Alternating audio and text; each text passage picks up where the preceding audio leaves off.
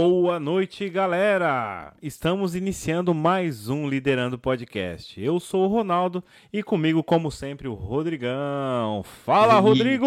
E aí, Rô, deixa eu tirar o óculos aqui, que é para ficar mais bonito, porque com a presença do nosso convidado, desse ilustre convidado que a gente vai ter hoje. Mas você já tirou o óculos? Minha... É, tirei o óculos, eu tirei É porque não bonito. ficou bonito, então. Ah, desculpa, tentei, foi uma tentativa. é... Cara, essa pessoa que vai falar com a gente hoje fez parte da minha infância. É, eu acompanhei os trabalhos na época que, que eu via eles. No hoje a gente vai falar com ele, né? E para mim é uma honra, um prazer imenso com esse convidado que a gente vai ter hoje, bater esse papo e saber um pouco mais da vida dessa pessoa e também do artista, de toda essa trajetória que ele teve até aqui. Excelente, e, cara, cara. Vai ser muito bom. Tá vendo que está empolgado. Mas antes de começar aqui o nosso bate-papo, como sempre, nós iniciamos aqui com uma mensagem para as pessoas que estão chegando e que vão ver esse vídeo.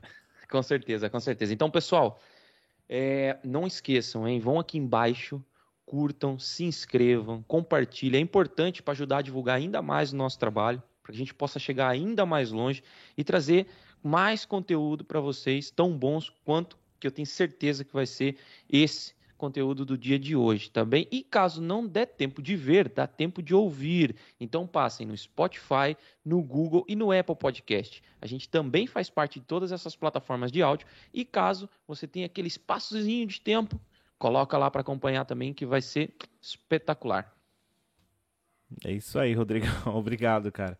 Então, Nada. sem mais delongas hoje, eu gostaria de ter o prazer aqui de convidar e iniciar essa live com Daniel Sanches, o nosso querido Rosinha. Então, Daniel, como é que você tá, meu amigo? Boa noite, boa noite a todos os, os assistentes. assistentes. telespectadores, né? Era ouvintes. O da internet é o que? Internautas, né? Pô, internautas. internautas. é isso. Ô, Ronaldo, Rodrigo, obrigado pelo convite. É um prazer enorme estar aqui com vocês e poder dividir um pouco da, da minha história, da minha caminhada nessa jornada é, artística, é, do dia a dia. O que vocês quiserem perguntar, fiquem à vontade, é, menos aquilo que vocês estão pensando, mas o resto fica à vontade. Tudo bem.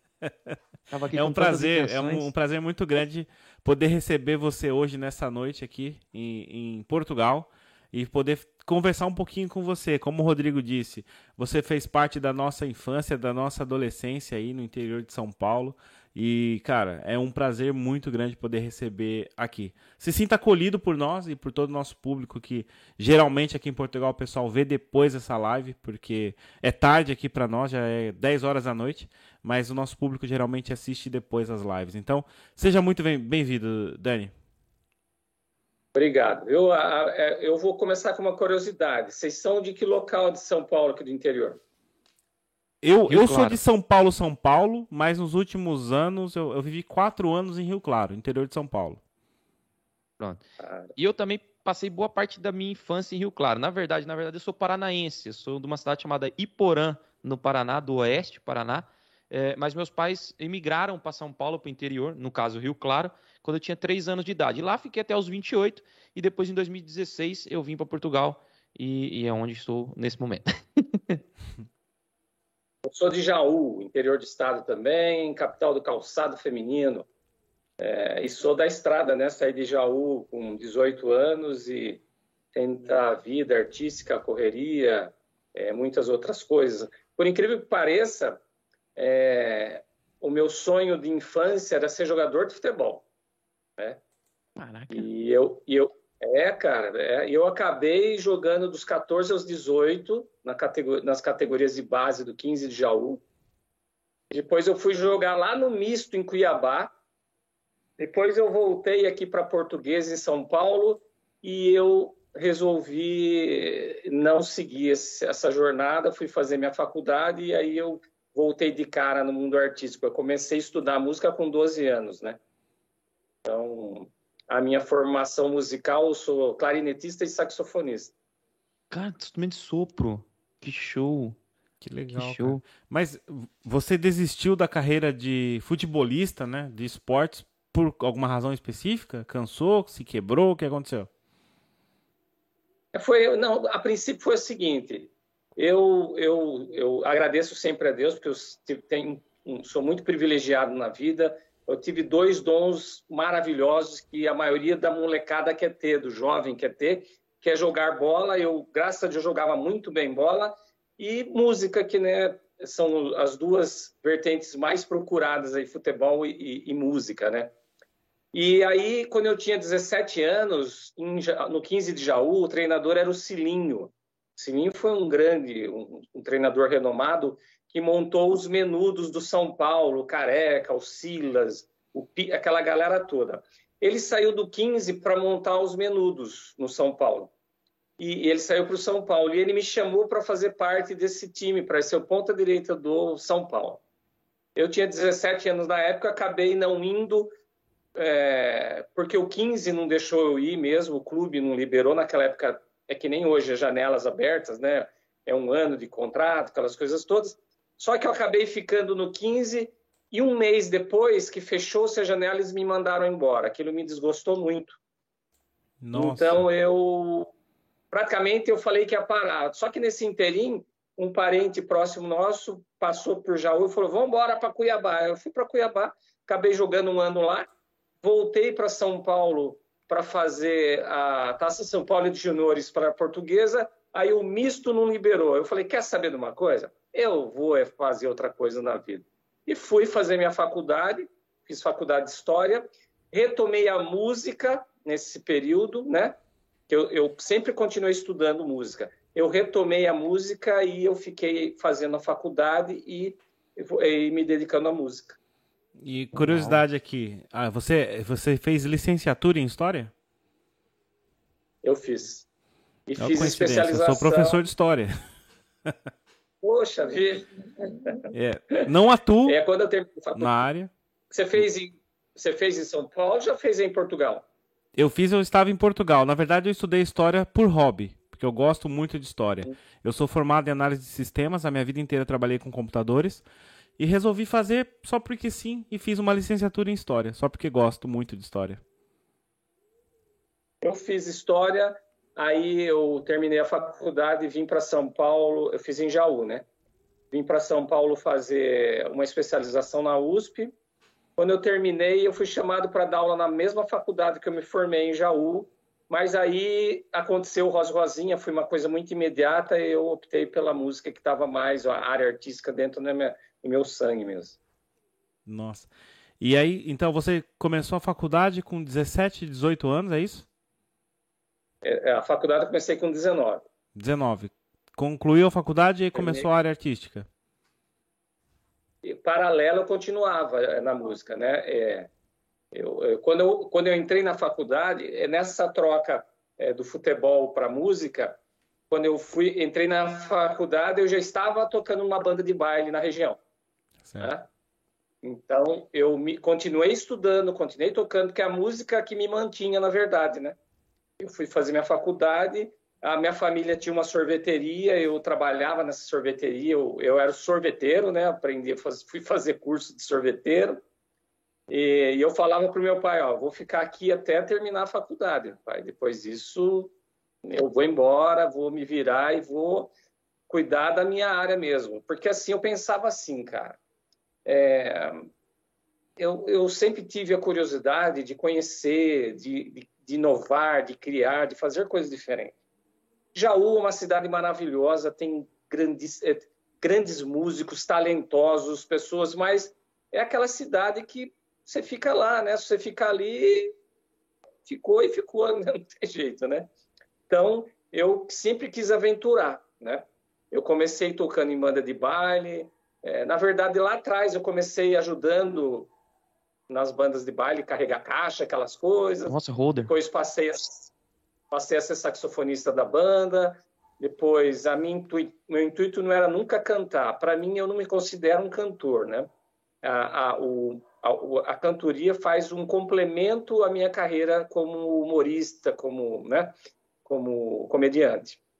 Mas eu conheço música, como eu estudei música, nesse decorrer eu tive outras oportunidades, eu cheguei a cantar em corais, a gente fez óperas né, como La Boheme, Palhate, Cavalaria Rusticana. Só que lá eu fazia a voz do, do baixo, né? Uma voz muito grave. E, e o Rosinha faz uma voz completamente diferente, aguda, né? É, então, aí essa vivência do baile vai te é, trazendo isso, né? Então, você vai estudando um pouquinho ali, conhece ali, vai vai se aperfeiçoando. Aí eu acabei cantando na banda também, e num momento posterior eu fiquei dono uma, da banda. Acabei comprando a banda. Só que chega um momento que você fala assim, cara, eu quero mais, né? Eu não quero continuar aqui como um músico, eu quero mais, cara. E você fica pensando, pensando, pensando, e, e quando você põe a cabeça para pensar, cara, as ide... eu, na minha concepção, as ideias estão aí, no universo, sabe? Estão jogadas aí, né? E se você começa é, a, a, prospectar isso, ela a, a, aparece, cara. Quando você deseja uma coisa com muita ansiedade, com muita determinação, eu falo isso para as pessoas, sabe? É, quando você deseja um negócio de coração, você pensa aquilo na tua mente, você vai trabalhar para aquilo, você acredita naquilo, põe aquilo em prática que cedo ou tarde ele vai, ela vai acontecer. Né? É, então a minha vida sempre foi assim. A primeira lição que eu tive foi essa de que eu devia ter ido para o São Paulo, né? Mas eu acredito também em outras coisas que não era para ir, não era para ser aquilo, né? É, mas é, eu tiro lições, desse, eu tiro aprendizado dessas lições aí, né? Dessas passagens que a gente tem na vida. Então eu, eu encaro dessa forma. É, não é para ir, mas olha, bicho, não deixa mais uma oportunidade dessa passar na tua vida, né?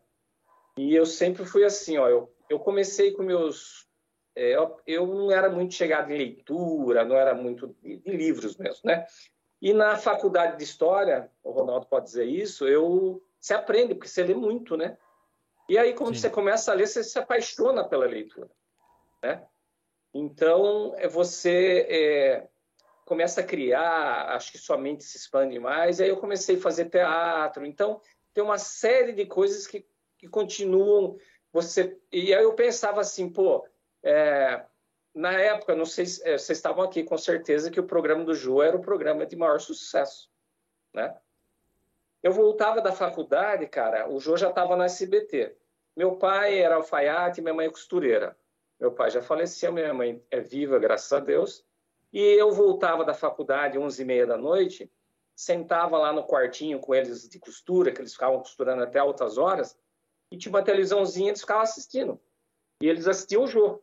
Eu sentava ali da minha mãe, ficavam batendo papo, isso que eu falava, mãe, pai, eu vou sentar naquela poltrona ali. Não sei quando nem como, cara, mas eu vou sentar. Mas isso vinha é, voltando à leitura, eu comecei a ler Joseph Murphy, Vincent Peale, que são os pioneiros do pensamento positivo, do valor do subconsciente. Comecei a ler isso, isso me cativou muito, cara. E eu comecei a seguir a regra, a risca, o que eles diziam de ensinamento. Isso mudou a minha vida, cara, mudou em todos os sentidos, sabe? E depois de um determinado tempo, eu estava sentado lá.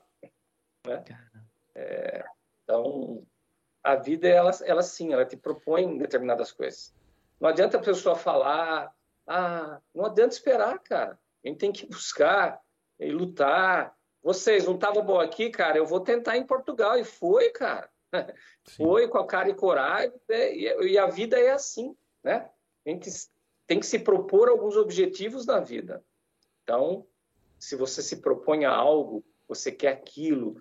Eu, e chegou quando nós quando surgiu o Rosinha, pô, cara, imagina uma coisa, formado em história, é, filhos de, de, pessoas simples, alfaiate, costureira, para o pai e para a mãe aquilo é uma, nossa, meu filho é e fui receber um convite para dar aula em faculdade. Meu filho é professor universitário, imagina isso. Aí você tem um, um peso dentro de você que sabe, pô, eu vou largar tudo isso para arriscar algo novo, né?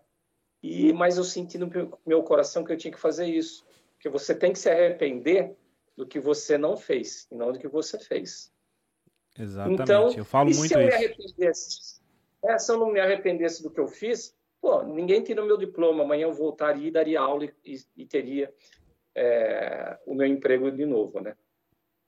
Então é mais ou menos por aí. Já falei muito, né? Não, e é isso mesmo, a gente gosta de ouvir. É, o isso intuito aí. de um podcast é isso, o nosso convidado falar e falar e falar, e a gente adora essas histórias.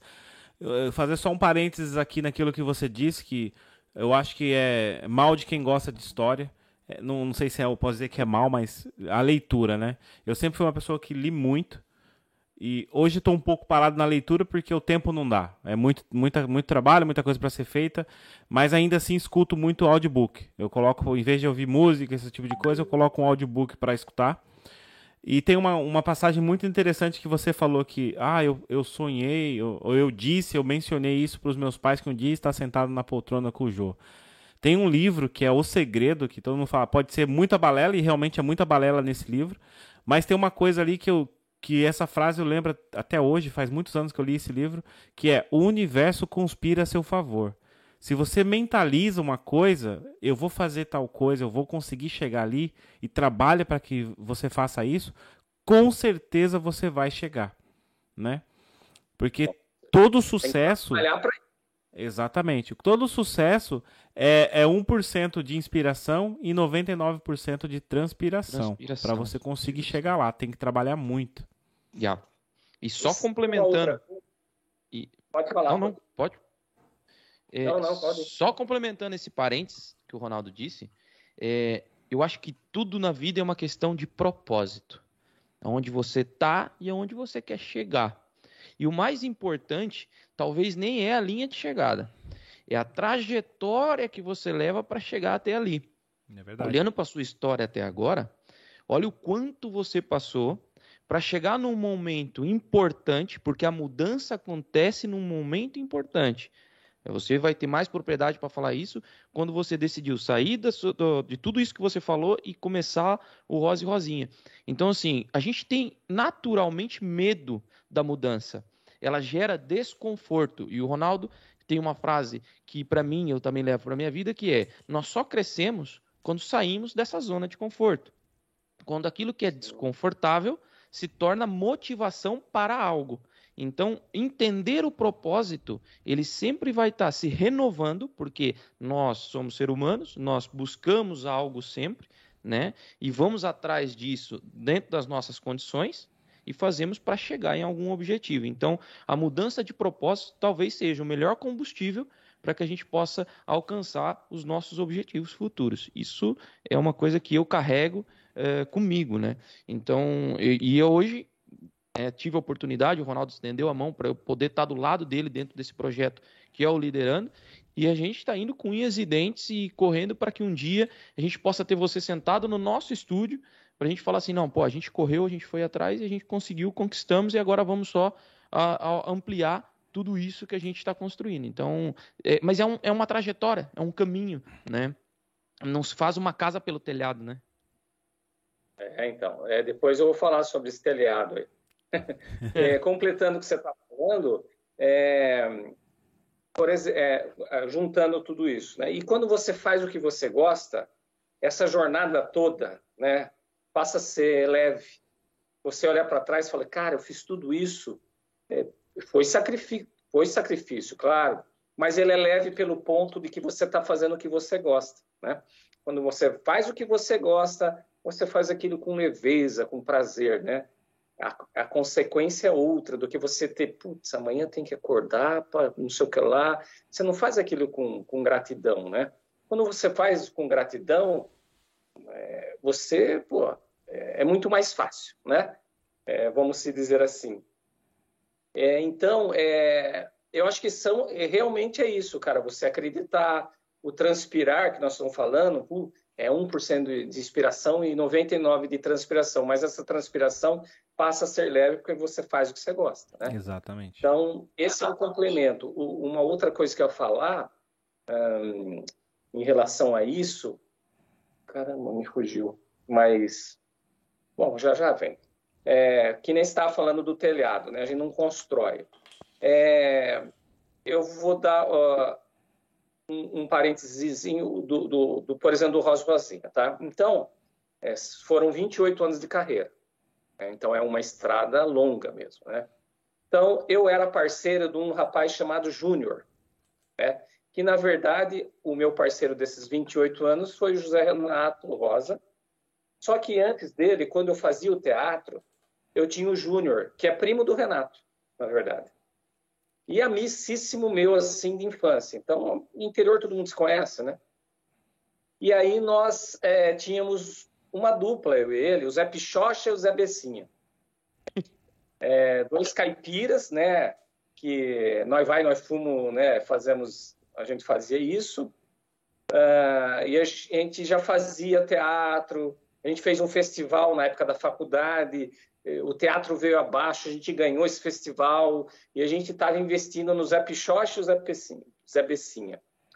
É, o Renato voltou de São Paulo para Jaú, que ele foi tentar a carreira lá e como ele a esposa dele, namorada na época, foi grávida e ele acabou casando, voltou, prejudicou um pouco essa, essa caminhada dele. Ele voltou para Jaú, começou a cantar em banda de baile e também frequentava ali com a gente. E aí, para não deixar ele ali de fora, tava sempre nós montamos os três, Zé Pichocha, Zé Bessinho e Zé Bacinho, o trio Parada Mole. Os três caipira. Nós gravamos isso, fizemos um no, no teatro, é, gravamos um cenário, no cenário para mandar para a Praça Nossa. O que, que aconteceu? Na mesma época surgiu na escolinha do professor Raimundo o Nerds da Capitinga, que era o mesmo perfil. Hum. Aí nós ficamos meio assim, né? Pô, não, vai adiantar, porque vai falar que é cópia, isso, aquilo, aquela coisa toda. E aí estava é, muito começando a, florescer de novo o sertanejo, só que essa geração nova, Leandro Leonardo, Zezé de Camargo Luciano. E aí nós ficamos pensando, e vai, vai, vai, acabamos, vem. É aquilo que a gente fala, você começa a pensar, pensar, pensar, veio, né? E a, e a dupla no início era eu e o, e o Júnior que é o primo dele. Daí, é, ele, o Júnior é um rapaz que ele é meio assim, radical. Ou eu vou ou não vou. Se eu for, eu vou ser o cara mais bagunceiro da face da terra. E, eu, e se eu ficar, eu tenho que estar regrado. E Deus já está me chamando há um bom tempo, tanto é que ele falou, Dani, segue adiante, arruma outro parceiro, que eu vou para a igreja. Ele entrou na congregação e está lá até hoje. Né? Um cara que precisava, na época, ter regras. Pronto. E aí o Zé Renato estava ali do meu lado, a gente tinha uma empresa de venda de shows, RD Produções Artísticas, e aí o Zé entrou comigo lá e a gente desenvolveu o Rosa Rosinha, e começou. O que, que nós fizemos? Nós fotografamos, é, tinha a ideia, desenhamos a roupa, meu pai e minha mãe eram os, os nossos estilistas, aí eles confeccionaram a roupa, a gente vestiu, uma amiga fotografou e nós fizemos um book. Na época, um primo meu de segundo grau trabalhava na SBT em Jaú. O SBT de Jaú é do Silvio, não é uma retransmissora, né? E aí ele, pô, cara, essa ideia é muito legal, diferente. Eu vou mandar lá para o Jô, por malote. Ah, tá bom. É, deixamos o book com ele lá, ele mandou, era uma segunda-feira, voltamos para casa, papo vai, papo vem, e todos os dias, aí em casa, a gente tinha um telefoninho ali, a gente ficava esperando o telefone, o telefone tocar, ou a gente ligava para as cidades, para os clubes para vender baile. Aí na quarta-feira tocou o telefone, eu atendi RD Produções Artísticas. Aí lá do outro lado, oh, aqui é a Dileia Frate, do Jô Soares 11h30. É. Foi tudo muito rápido. Nós levamos na segunda, na quarta-feira o telefone tocou, eu tapei o telefone e falei para o meu parceiro, Zé, é a Dileia Frate. Ele fez com o ombro assim, vira, foi você que atendeu. Né? Eu respondi. E a Tileia falou que queria falar com o empresário do Rosgozinha. Não tinha nada, só tinha os dois vestidos da roupa, de roupa, nem caracterizado, não sabia nada. Aí eu respirei fundo, por incrível que pareça, aquela, é, aquela lição que eu aprendi com o futebol me veio na cabeça. Pô, não, não deixa a oportunidade passar de novo, não. É a hora. Agarra aí pela crista do cavalo ou pelo rabo e vai embora. Eu tá, soltei, respirei fundo. É, alô, aqui é Antônio Carlos, mudei a voz, né? Ô, senhor Antônio Carlos, queria trazer o Rosa Rosinha para se apresentar no jogo. Pô, eu, eu falei, mas eu titubeei, né? Ela falou assim: ó, oh, não tem mais nem menos. Grava segunda-feira ou nunca mais. Eu falei, grava segunda-feira. Aí ela falou, tá bom, então amanhã meu repórter vai fazer uma pré-entrevista por telefone. Tá bom, tá bom, 15 horas, papo. Pá, desligamos. Aí, o que, que nós vamos falar? Né? eu falei pro Zé, deixa, deixa quieto, o cara vai falar, eu vou inventar tudo. Deixa que eu falo com ele. E no outro dia ligou, uhum. Fernando Rancoleta. Você ter base, o Fernando Rancoleta era estagiário, hoje ele é diretor de elenco de novela da Record. Cara cresceu aí dentro também, um sensacional, isso é muito bacana, né?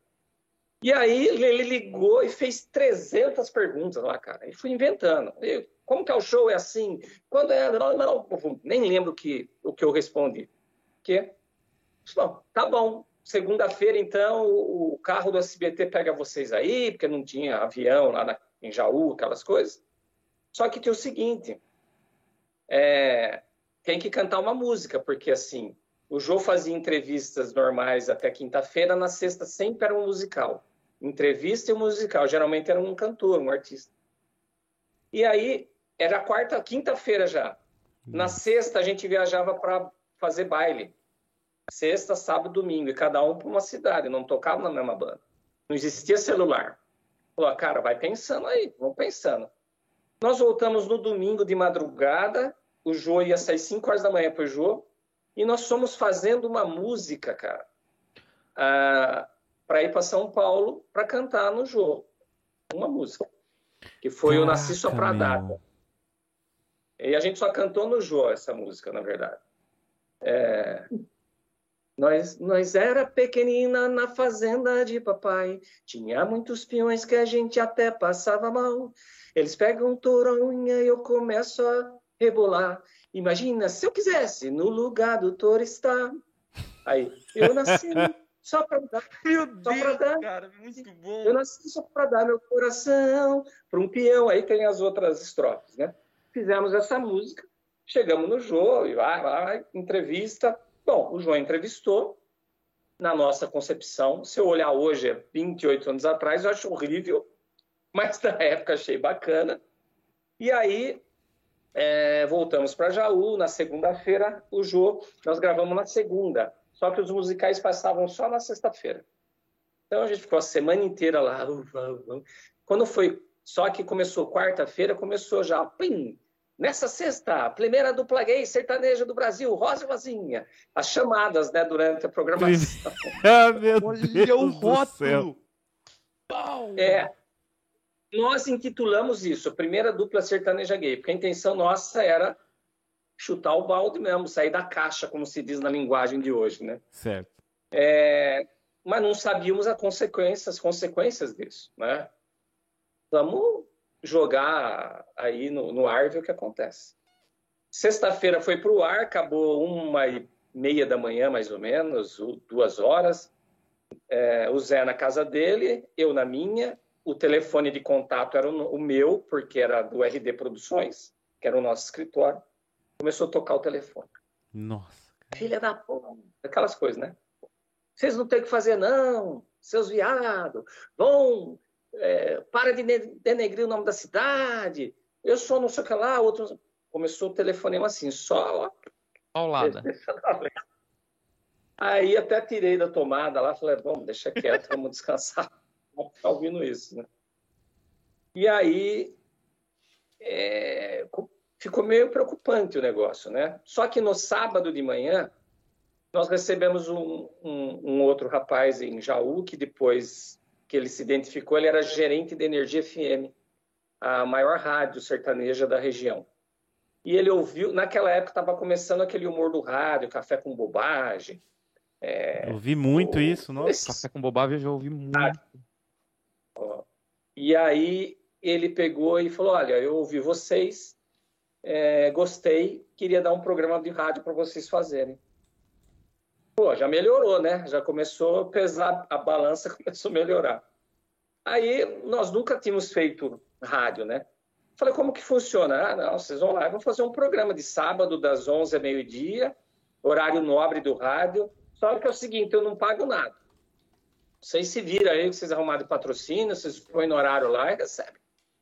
Aí, quanto ganha um, um locutor aí? Na época ganhava 380 reais o salário mínimo para trabalhar quatro horas por dia, todos os dias da semana. Bom, fomos para o rádio, e aí que a gente começou a fazer paródia, é, receber telefonemas de ouvinte, brincar, satirizar. É, então, a gente começou a fazer é, o, o, programa de humor e ele começou a dar muito certo. É, é, a gente começou a pegar coisas que aconteciam na cidade, criticar do lado bom de humor, tirando barato, sempre com música. Cara, virou assim a coqueluche da região o programa. Tanto é que depois de um mês nós fomos para a cidade para vender publicidade. Em um dia ali, andando no centro, nós vendemos 18 patrocinadores. A, a 100 reais, que davam 1.800 reais. E a gente fazia um programa de sábado. Né? Então, é, você vê como virou uma coisa doida. Uma febre mesmo. É, só que na sequência, na segunda-feira depois do jogo, começaram a vir os telefonemas, Citrosuco, Citroën, é, Volkswagen, Toshiba, querendo shows, sabe? Tudo show corporativo. Pô, vi vocês no show, não tinha show, cara, a gente não, não tinha o show ainda. Aí até o cara falou, quanto custa o show? Na época se vendia em dólar, né? É, o dólar era 3 para 1. Eu falei, ah, 5 mil dólares, cara, tá fechado. Eu quero data tal. Mas eu falei, ah, já tem, já tem. Nós enrolamos três meses, cara. Nós perdemos no, com ainda no Jô é, 50 shows. Nossa, cara. Que foi o. É isso que eu estou falando para o fazer o telhado antes da casa. Mas no nosso caso não tinha jeito. Se a gente tivesse estruturado, não tinha perdido esses shows. Já estava assim, ó, sobrando dinheiro na época. Porque imagina é, 50 shows a 3 mil dólares daria de 750 mil. Isso há 28 anos atrás Nossa. é dinheiro, hein? Já é, né? Imagina naquela época. E é hoje. E aí, nós precisamos criar o show, fazer as coisas desde o início, aquela coisa toda, né? Então, cara, é, tudo isso eu estou falando de uma forma elegante, bonita, né? Mas por trás de tudo isso teve muita coisa, né? A gente é, fez o jogo, na sequência apareceu o Mauro Júnior, é, apareceu, por exemplo, o programa do Celso Russomano, na época, ele tinha um programa na, na TV Manchete, chamava Circuito Night and Day. E, cara, a gente é de família simples, né? Estava lutando pelo seu dia a dia. E aí meu pai tinha um carro lá, um Corcel 2, que mais saía fumaça lá, parecia um carro da dengue, de tanta fumaça que saía. do que e aí o Celso falou assim, ó, eh, convidou a gente para fazer o programa em São Paulo. Cara, isso é sério. Se a gente abastecesse, não tinha dinheiro para comer aqui. E se não abastecesse, não vinha, né? Então a gente botava lá banana, pão com manteiga e ia embora, cara. Aí chegava em São Paulo, parava o carro uns 10 quarteirões para não passar vergonha, porque imagina com um, cara, um artista de televisão podia ter um carro daquele. Isso é inconcebível, porque as pessoas acham que você está na televisão, você é, é milionário, é né? Então, entende o trajeto das coisas, como tem que ser, como deve ser. E aí nós chegamos no Celso, era uma meio-dia mais ou menos, ele nos recebeu e falou, cara, vocês estão com pressa? Eu falei, é, um pouquinho, a gente tem compromisso, porque a gente não queria demorar muito para voltar, porque... Longe pra caramba, comer, né? né? Longe, quatro, cinco horas de carro, bicho. É, aí ele falou, eu falei, por quê? Não, porque eu estava pensando em vocês ficarem por último, eu queria bater um papo com vocês, vocês aproveitem e almoçam comigo. Mudou a conversa, né? O cara já vai dar almoço para nós, nós vamos ficar por aqui. Aí nós resolvemos ficar, e era gravado num restaurante o programa. E ele era sócio desse restaurante. Quando. Só que esse negócio de gravar, grava um, grava dois, grava foi, foi acabar quase sete e meia, oito horas da noite, cara. A gente tava com o estômago nas costas, assim, que você, se você respirasse, doía. De fome, né? Aí o Celso falou assim: bom, acabou, vamos lá, vamos jantar, sentamos, fechou o restaurante, lá só nós. Aí o, veio o garçom lá, eu, o Celso, oh, manda para mim um contrafilé com fritas, com acebolado, arroz, feijão, aquela coisa do, do, nossa, né, do interior, né? Aquela comida maravilhosa. E vocês, vocês querem comer o quê? Não deu tempo da gente falar. Ele falou assim: não, traz para eles um carpaccio. Eu lá sabia o que era isso, cara. Meu carpaccio. Nunca tinha ouvido falar o que era isso. Aí veio lá aquele, puta monte de comida para ele lá. Para nós ver um pratão redondo assim, parecia uma fatia de melancia fina, cobrindo um, uns negócios. Quando eu levantei, assim, era repolho cru. E aí depois que eu fui saber que o carpaccio era carne crua, né? Então, era uma fatia finíssima assim, e o repolho, eu pensei assim, cara, isso não vai sustentar nada, cara. eu fiquei o dia inteiro à espera. Eu, depois de 8 horas, 8 horas da noite, eu vou ter mais 5 horas de viagem para minha casa. Nós estamos Eu só dei um cutucãozinho por baixo da mesa no parceiro, né? Dá até desânimo. Cara, mas Deus é bom, preza para os mais necessitados. Aí, o garçom veio e falou assim: seu Celso, tem um telefonema pro senhor na secretaria lá. Puta merda, ele foi, cara. E ele demorou uma meia hora. Ah, cara, nós mandamos ver no filé dele, no arroz, no feijão, na fritas, comemos tudo. Limpamos, até o ossinho você roeu assim, sabe? Comeu o prato do cara. A mesma comida dele, comia aquele repolho, tá louco. Aí o Acabou, chamamos o garçom, ah, tira isso aqui que tá cheio de mosquitos já. O cara levou embora aquilo lá. Quando ele chegou, ele falou, oh, e a minha comida, caramba? O Celso falou, não, seu Celso, tava juntando mosquitos, esfriou, pedi pro garçom levar para a cozinha. Uh, se o senhor quiser pedir de novo, a gente espera aqui, porque se ele pedir, senão eu comer mais um pouco. Aí ele falou, ah, não, deixa para lá, eu como alguma coisa em casa, nos pedimos e fomos embora. Então, tinha situações dessa, dessa qualidade aí, né, que você passa por isso, né? E as pessoas vê sempre o artista, né, com os olhos de, né, de uhum. grandiosidade, né? Então, a gente passa tanta coisa, né, cara? E desses perrengues aí, quando que começou, você começou a ver que mudou um pouco, começou a melhorar? Os perrengues começaram a diminuir e você ficou mais famoso ainda com a dupla e começou a diminuir isso? Nós viemos para São Paulo na época, nós, aí nós fizemos os, vamos gravar o show, né? Vamos fazer o show. Nós fizemos em Jaú, na nossa cidade. A gente já tinha um pouco de nome por causa do rádio, né? O rádio começou a dar um, um, um certo nome para gente. E nós marcamos o show em julho, depois de três meses, março, maio, junho, julho, em Jaú, na nossa cidade. Tem um teatro, tinha um teatro maravilhoso lá, que hoje eles fizeram um teatro, 700 lugares, e nós fomos fazer o teatro, cara. É, aí o produtor, amigo nosso, né? E aí, como tá aí? Cara, ingressos esgotados, 700 ingressos vendidos. Poxa, que beleza, né, cara? Fizemos espetáculo, aquele teatro veio abaixo em termos de, de riso, de aplausos, foi sensacional, cara. Aí acabou, tchau, tchau, tchau. O produtor, ó, tem outra sessão de 700 pessoas lá fora, bicho. E aí? Caramba, Abre a bilheteria, vamos embora. Fizemos de novo. Arrebentou. Fizemos três sessões, 2.100 pessoas numa noite. Caraca. E tava Aí, esperando fazer uma sessão só, né? Uma sessão e, e, nem imaginava que ia encher a primeira sessão. Caramba, cara. Deu que... três sessões. E aí, a falar, chama o negócio, é isso aqui não. Uma peça de teatro, de humor, com música, pá. E começamos a fazer a região, né? Nesse dia aí, a gente gravou esse show, fita VHS, na outra semana, enfiamos embaixo do braço e viemos para São Paulo para tentar. Vamos ver o que, que São Paulo nos espera, né? Isso aqui é muito diferente. Bate palma aqui, bate palma ali, mas ninguém abriu as portas. Cara. Não, isso aí não funciona, isso aí não funciona. Ah, voltamos para Jaú desanimado, cara. Ah, vamos ficar por aqui mesmo, porque, né? E começamos a fazer a nossa corrida ali. E aí eu o lance de jogar bola, né? É, eu, e aí, eu, depois disso, eu comecei a pensar, é, mentalizar que a gente tinha que conhecer o Chitãozinho Chororó, cara. Comecei, pus na minha cabeça que a gente ia jogar bola na chácara do Chitão, porque a gente ouvia muito isso. Eles se reuniam para jogar bola na chácara do Chitão. Nós vamos jogar bola lá, nós vamos jogar bola lá. Eu, aí comecei a mentalizar isso.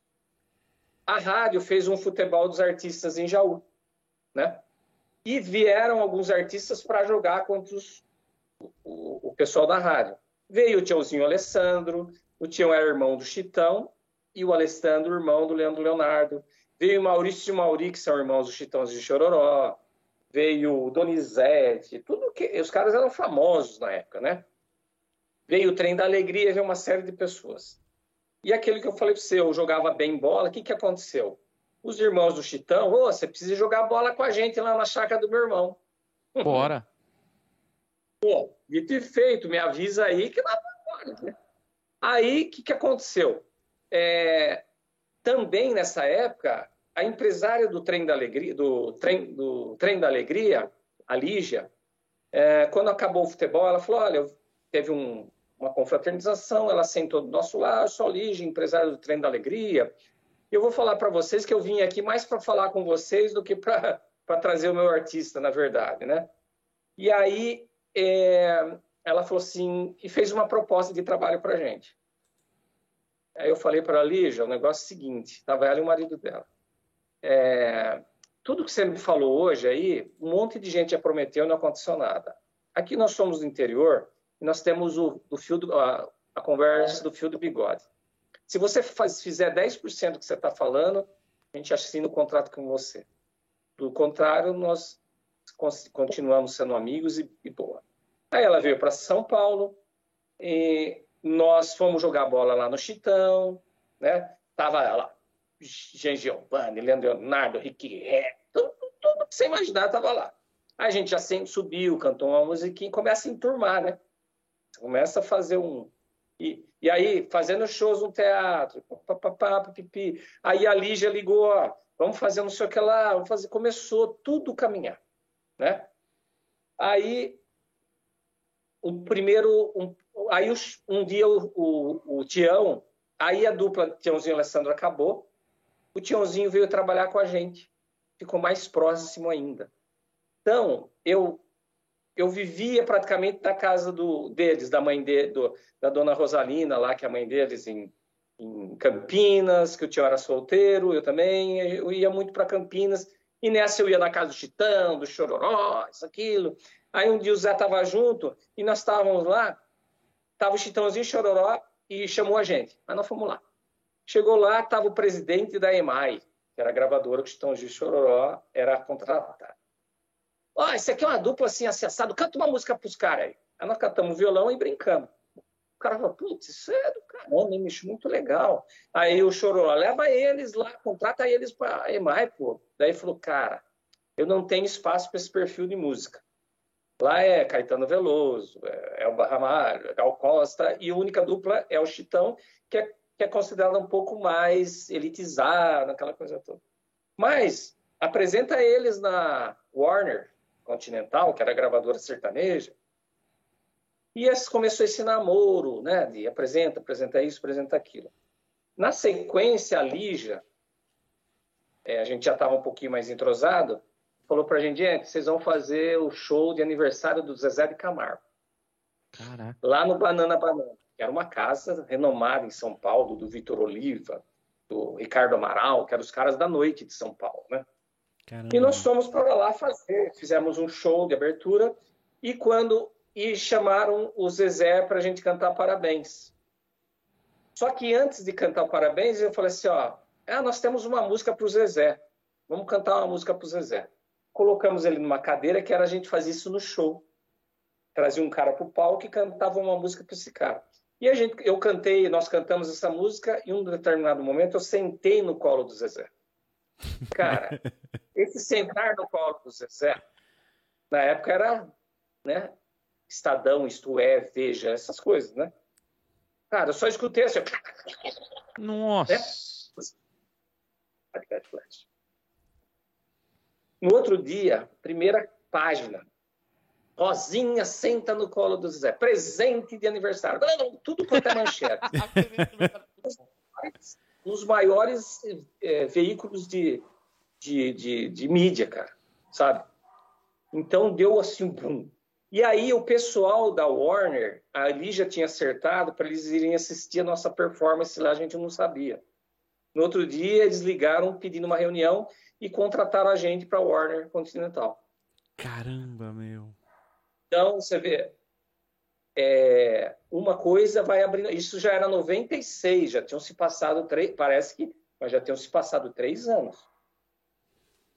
Foi contratado pela Warner Music E o nosso produtor, na época, era o diretor, na verdade, artístico, era o Mário Campana. E o Mário Campana é marido da Meire, das irmãs Galvão, né? A gente ficou muito amigo, né? E nós fizemos o primeiro CD, que foi um sucesso, né? A primeira música. E a gente entrou para ir chutar o balde, né?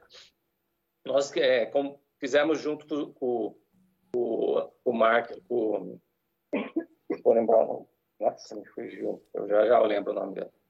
É, fizemos Joel Marques, o Peão Gay, né? Que foi uma música que abriu assim para gente, né? Foi o primeiro sucesso. E depois dela vieram Pulguinho, Vira, Pisando na Barata. Aí veio um Pulguinha, monte de música, graças. A Pulguinha foi. Era que eu, eu tinha o um CD de vocês, né? Então eu adorava, né, meu? Eu falava, eu achava. Mas só que não entendia. Por ser criança, por ser, por ser um adolescente, pré-adolescente, eu não entendia. Eu fui entender as músicas de vocês quando eu comecei a ganhar malícia. Comecei a entender o duplo sentido. Comecei pe... Aí eu achei mais graça ainda, fiquei mais fã ainda. Falei, pô, olha a cabeça desses caras, meu. Lá atrás re... revolucionou. Vocês eram é uma coisa nova. Ninguém fazia o que vocês faziam. E, e a parte então, aí... Desculpa, pode falar, Dani. Desculpa. Não criamos o Rosa Rosinha para as crianças. Nós criamos produto que tanto é que o duplo sentido. Mas o grande lance era essa reverência dos personagens que isso aí, a inocência da criança não permitia que ela visse esse outro lado. E o que aconteceu? Os pais curtiam e a criança idolatrava aquela irreverência de pular nas costas, de virar disso, daquilo, aquela bagunça toda que a criança gostaria que o pai fizesse, que o irmão mais velho fizesse, né? Isso foi sem querer, não foi uma coisa premeditada, né? É, só que com, cara, começou a ter um fluxo de crianças no nosso show absurdo. Só que a festa de peão era uma hora, duas horas da manhã, né? Acabava o rodeio para você. Aí nós fomos obrigados, até pela procura, criar a matinê na festa de peão. Caraca. Nós começamos a fazer matinês quatro horas da tarde para atender esse público. Nós, nós, somos, nós inauguramos o circuito de peão infantil em Barretos. Nós que inauguramos isso. E, e era assim, ah, tinha, tinha gente? Não tinha pouca, tinha 30 mil, 40 mil, 25, 50. O nosso público era esse, cara. Hum, não era uma coisa, era uma coisa extraordinária, sabe? Era fora do...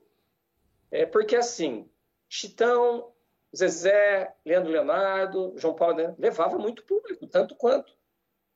Só que eles perdiam numa situação. Quem assistiu Chitãozinho de Chororó, por exemplo, Zé de Camargo, um casal de namorados o Rosa Rosinha e o pai, a mãe, a avó, o avô e os filhos, as criançadas. Então enchia mais, sabe? É verdade. Então, é, nós não criamos isso para as crianças, mas as crianças acabaram. É a mesma coisa do Mamonas, né? Eles criaram um negócio que não era para molecada, se for analisar mais, cara, a molecada gosta, não tem jeito. É a liberdade, é a irreverência, aquela coisa do, né? E assim, hoje está muito chato isso. A gente falava com naturalidade, brincava com o cabeção, com o orelhudo, com o gordo, com o careca, com o banguela, com o negro. Você podia brincar com tudo, né? Então, e a gente tinha uma forma natural de falar isso, né? É verdade. Então, é, hoje em dia tem que se policiar, Deus... qualquer coisa é ofensa, né? Você não pode fazer as brincadeiras é. que vocês faziam antigamente, hoje se calhar dá algum processo. É, você tem que ser trazer para você hoje, né? Ah, eu, é eu, aquela coisa toda, né? É. Conta aqui uma coisa pra gente. Esse personagem que, do, do Rosinha, como é que foi quando você apresentou pro seu pai, pra sua mãe? Olha, tô criando um, person um personagem assim, que é voltado pro peão gay, pro gay. Como é que foi? E cara assusta, né? Claro. É. é. Ainda mais antigamente, né, meu? O pai, a mãe, há 28 tá anos atrás eu já tinha uma fama, porque se você puxar no meu histórico de fotografias, eu tenho um cabelo comprido, eu cantava em baile, né? Já usava um brinco, na época o brinco que você usava era colado, né? Não era furado assim, você colava um brinco. Eu, eu entendo, cara, até, até para eles. Minha, a mãe é mais maleável, né? É, os homens são mais é, duros em relação a isso, né? Sim. Mas, cara, meu pai, é, de impacto, ele parou para pensar, Mas daí ele falou, bom, é isso que você quer fazer? Bom, tanto é que ele mesmo, no outro dia, já foi lá, riscou, cortou a roupa e, pá, tá aqui, minha mãe costurou e vai embora, meu, manda ver aí. Só que é o seguinte, nesse, nesse é, andar da carruagem no início, lá que eu te falei, minha mãe era praticamente uma, assim, uma líder religiosa ali na, um pedaço dela, né? Uma, uma mulher muito quista, muito bondosa, muito... E, e ela e assim o pessoal que estava ali era mais no centro, um pessoal mais de grana, um pessoal mais assim. Coitada, ela escutou tanto, cara. Seu filho não precisava fazer isso. Até deixar ela de, de lado um pouco, sabe? Teve situações, sim. Vou falar que não, não, teve. Mas assim, nós, ó, cara, eu nós somos os pioneiros a usar o rosa, o homem passou a usar o rosa, começou essa desmistificação em cima disso, sabe? Uhum. De que o homem é azul, a mulher é rosa. Começou a mudar isso. Com o tempo você viu um cara com uma camiseta, camisa social, uma polo. Né? Hoje, essa geração de hoje, nesse ponto, é sensacional, porque não existe nada em relação a isso para eles. O que importa é ser feliz. E eu acho que é isso né, que, que tem. Só que a gente também não fazia isso para de, depreciar ninguém. A gente fazia aquilo como uma forma de brincar e trazer alegria. Nós queríamos trazer alegria e bom humor e nós conseguimos trazer tudo isso nesses 28 anos, cara. Foi mesmo, e muito. E, e quando. Hoje você tá, é casado, não é? Uhum. E quando, como é que foi? Tá... Foram oito casamentos.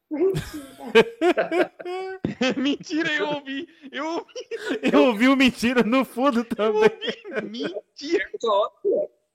Eu tô querendo alcançar a Gretchen, nem que for no sonho, rapaz. Mas... eu também ouvi, cara. Eu também ouvi. Ai, caramba. Tô te xingando no chat aqui, ó. Eu tô, eu tô no segundo casamento. Né? Eu, eu tenho, eu, eu, namorei, eu tive um namoro bem no comecinho assim, eu tenho um filho, Oscarzinho, que está com 18 anos, menino maravilhoso.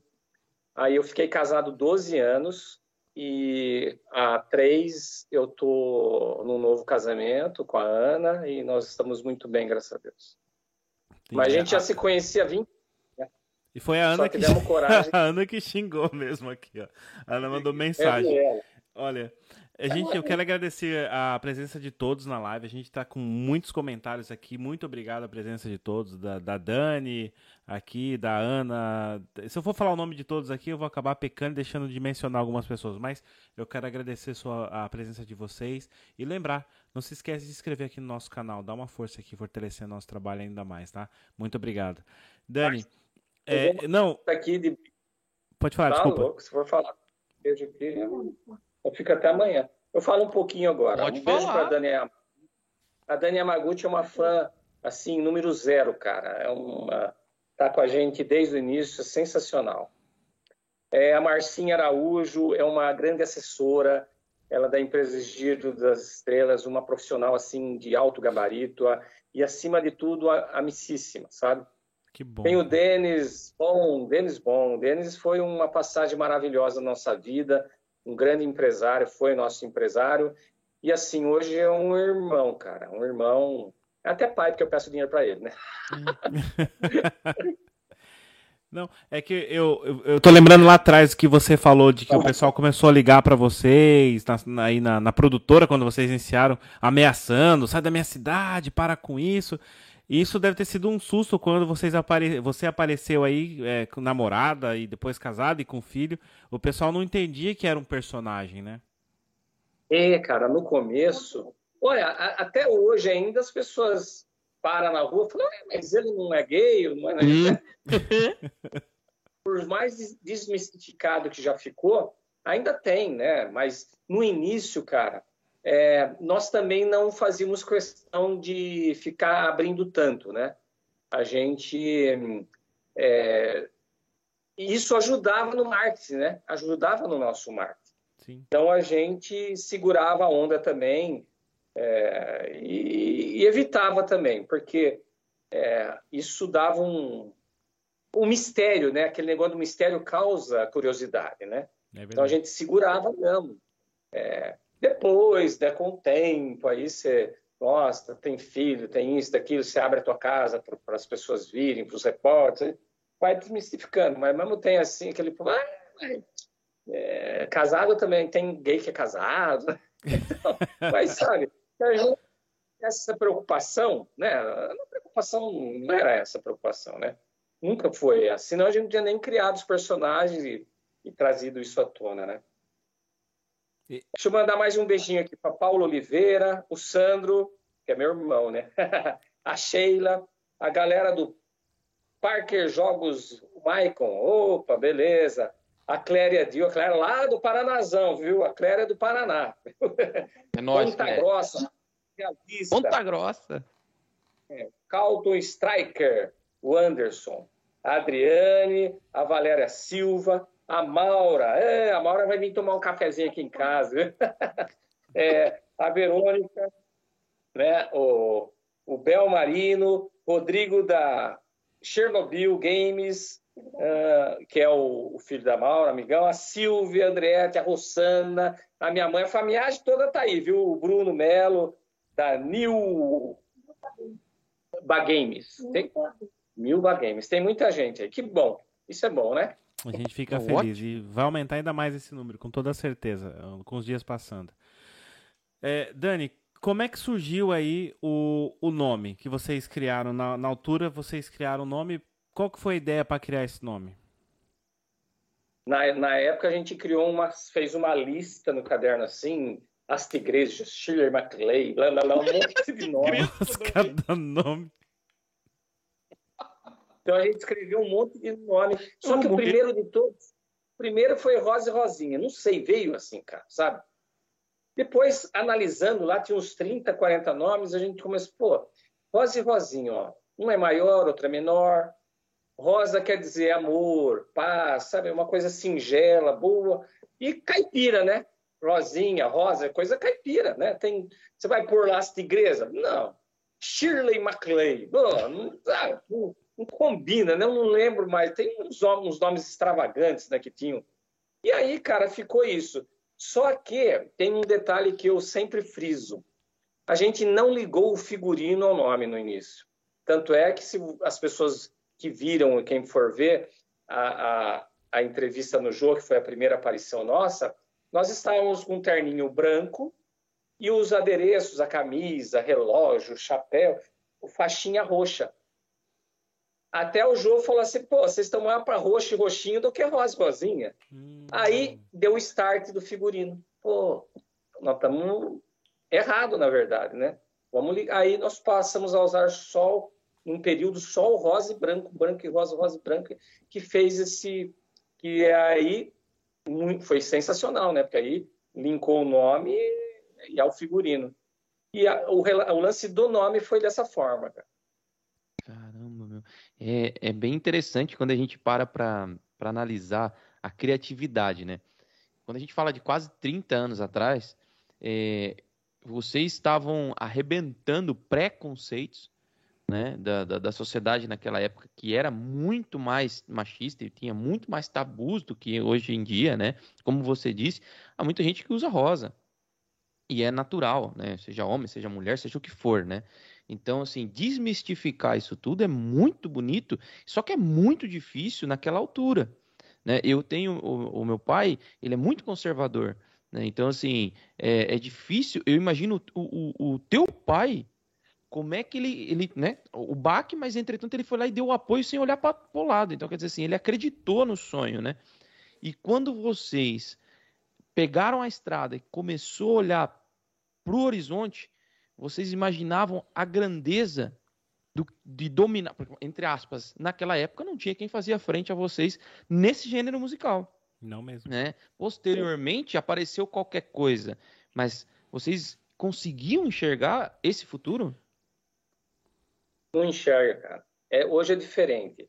Hoje você vê que um artista tem um planejamento de carreira, tem pessoas fazendo isso para ele, tem estudos, tem. Não tinha nada. Você vai com a cara e coragem. Naquela época, lança, vai embora e manda ver onde vai chegar. Não sabe. Acontece que quando você faz a coisa é, com profissionalismo, você faz direito, as portas se abrem, não tem jeito, né?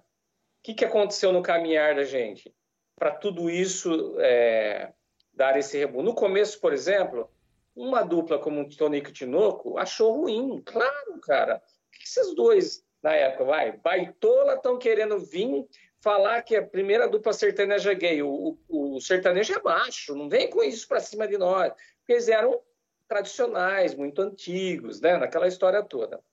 Ao mesmo tempo, o que, que aconteceu? Um cara como Sérgio Reis, que é um nome grandioso da música sertaneja, Chitãozinho Chororó, Leandro Leonardo, abraçaram o projeto.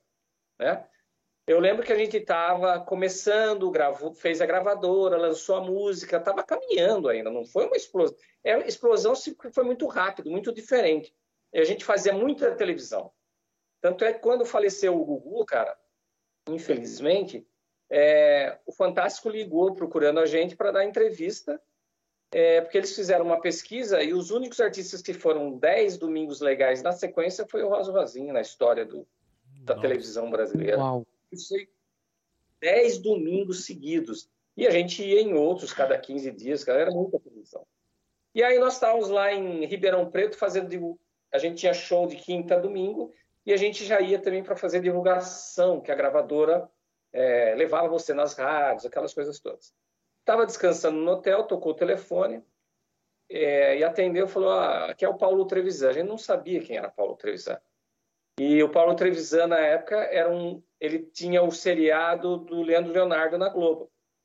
Ele era o diretor da Globo.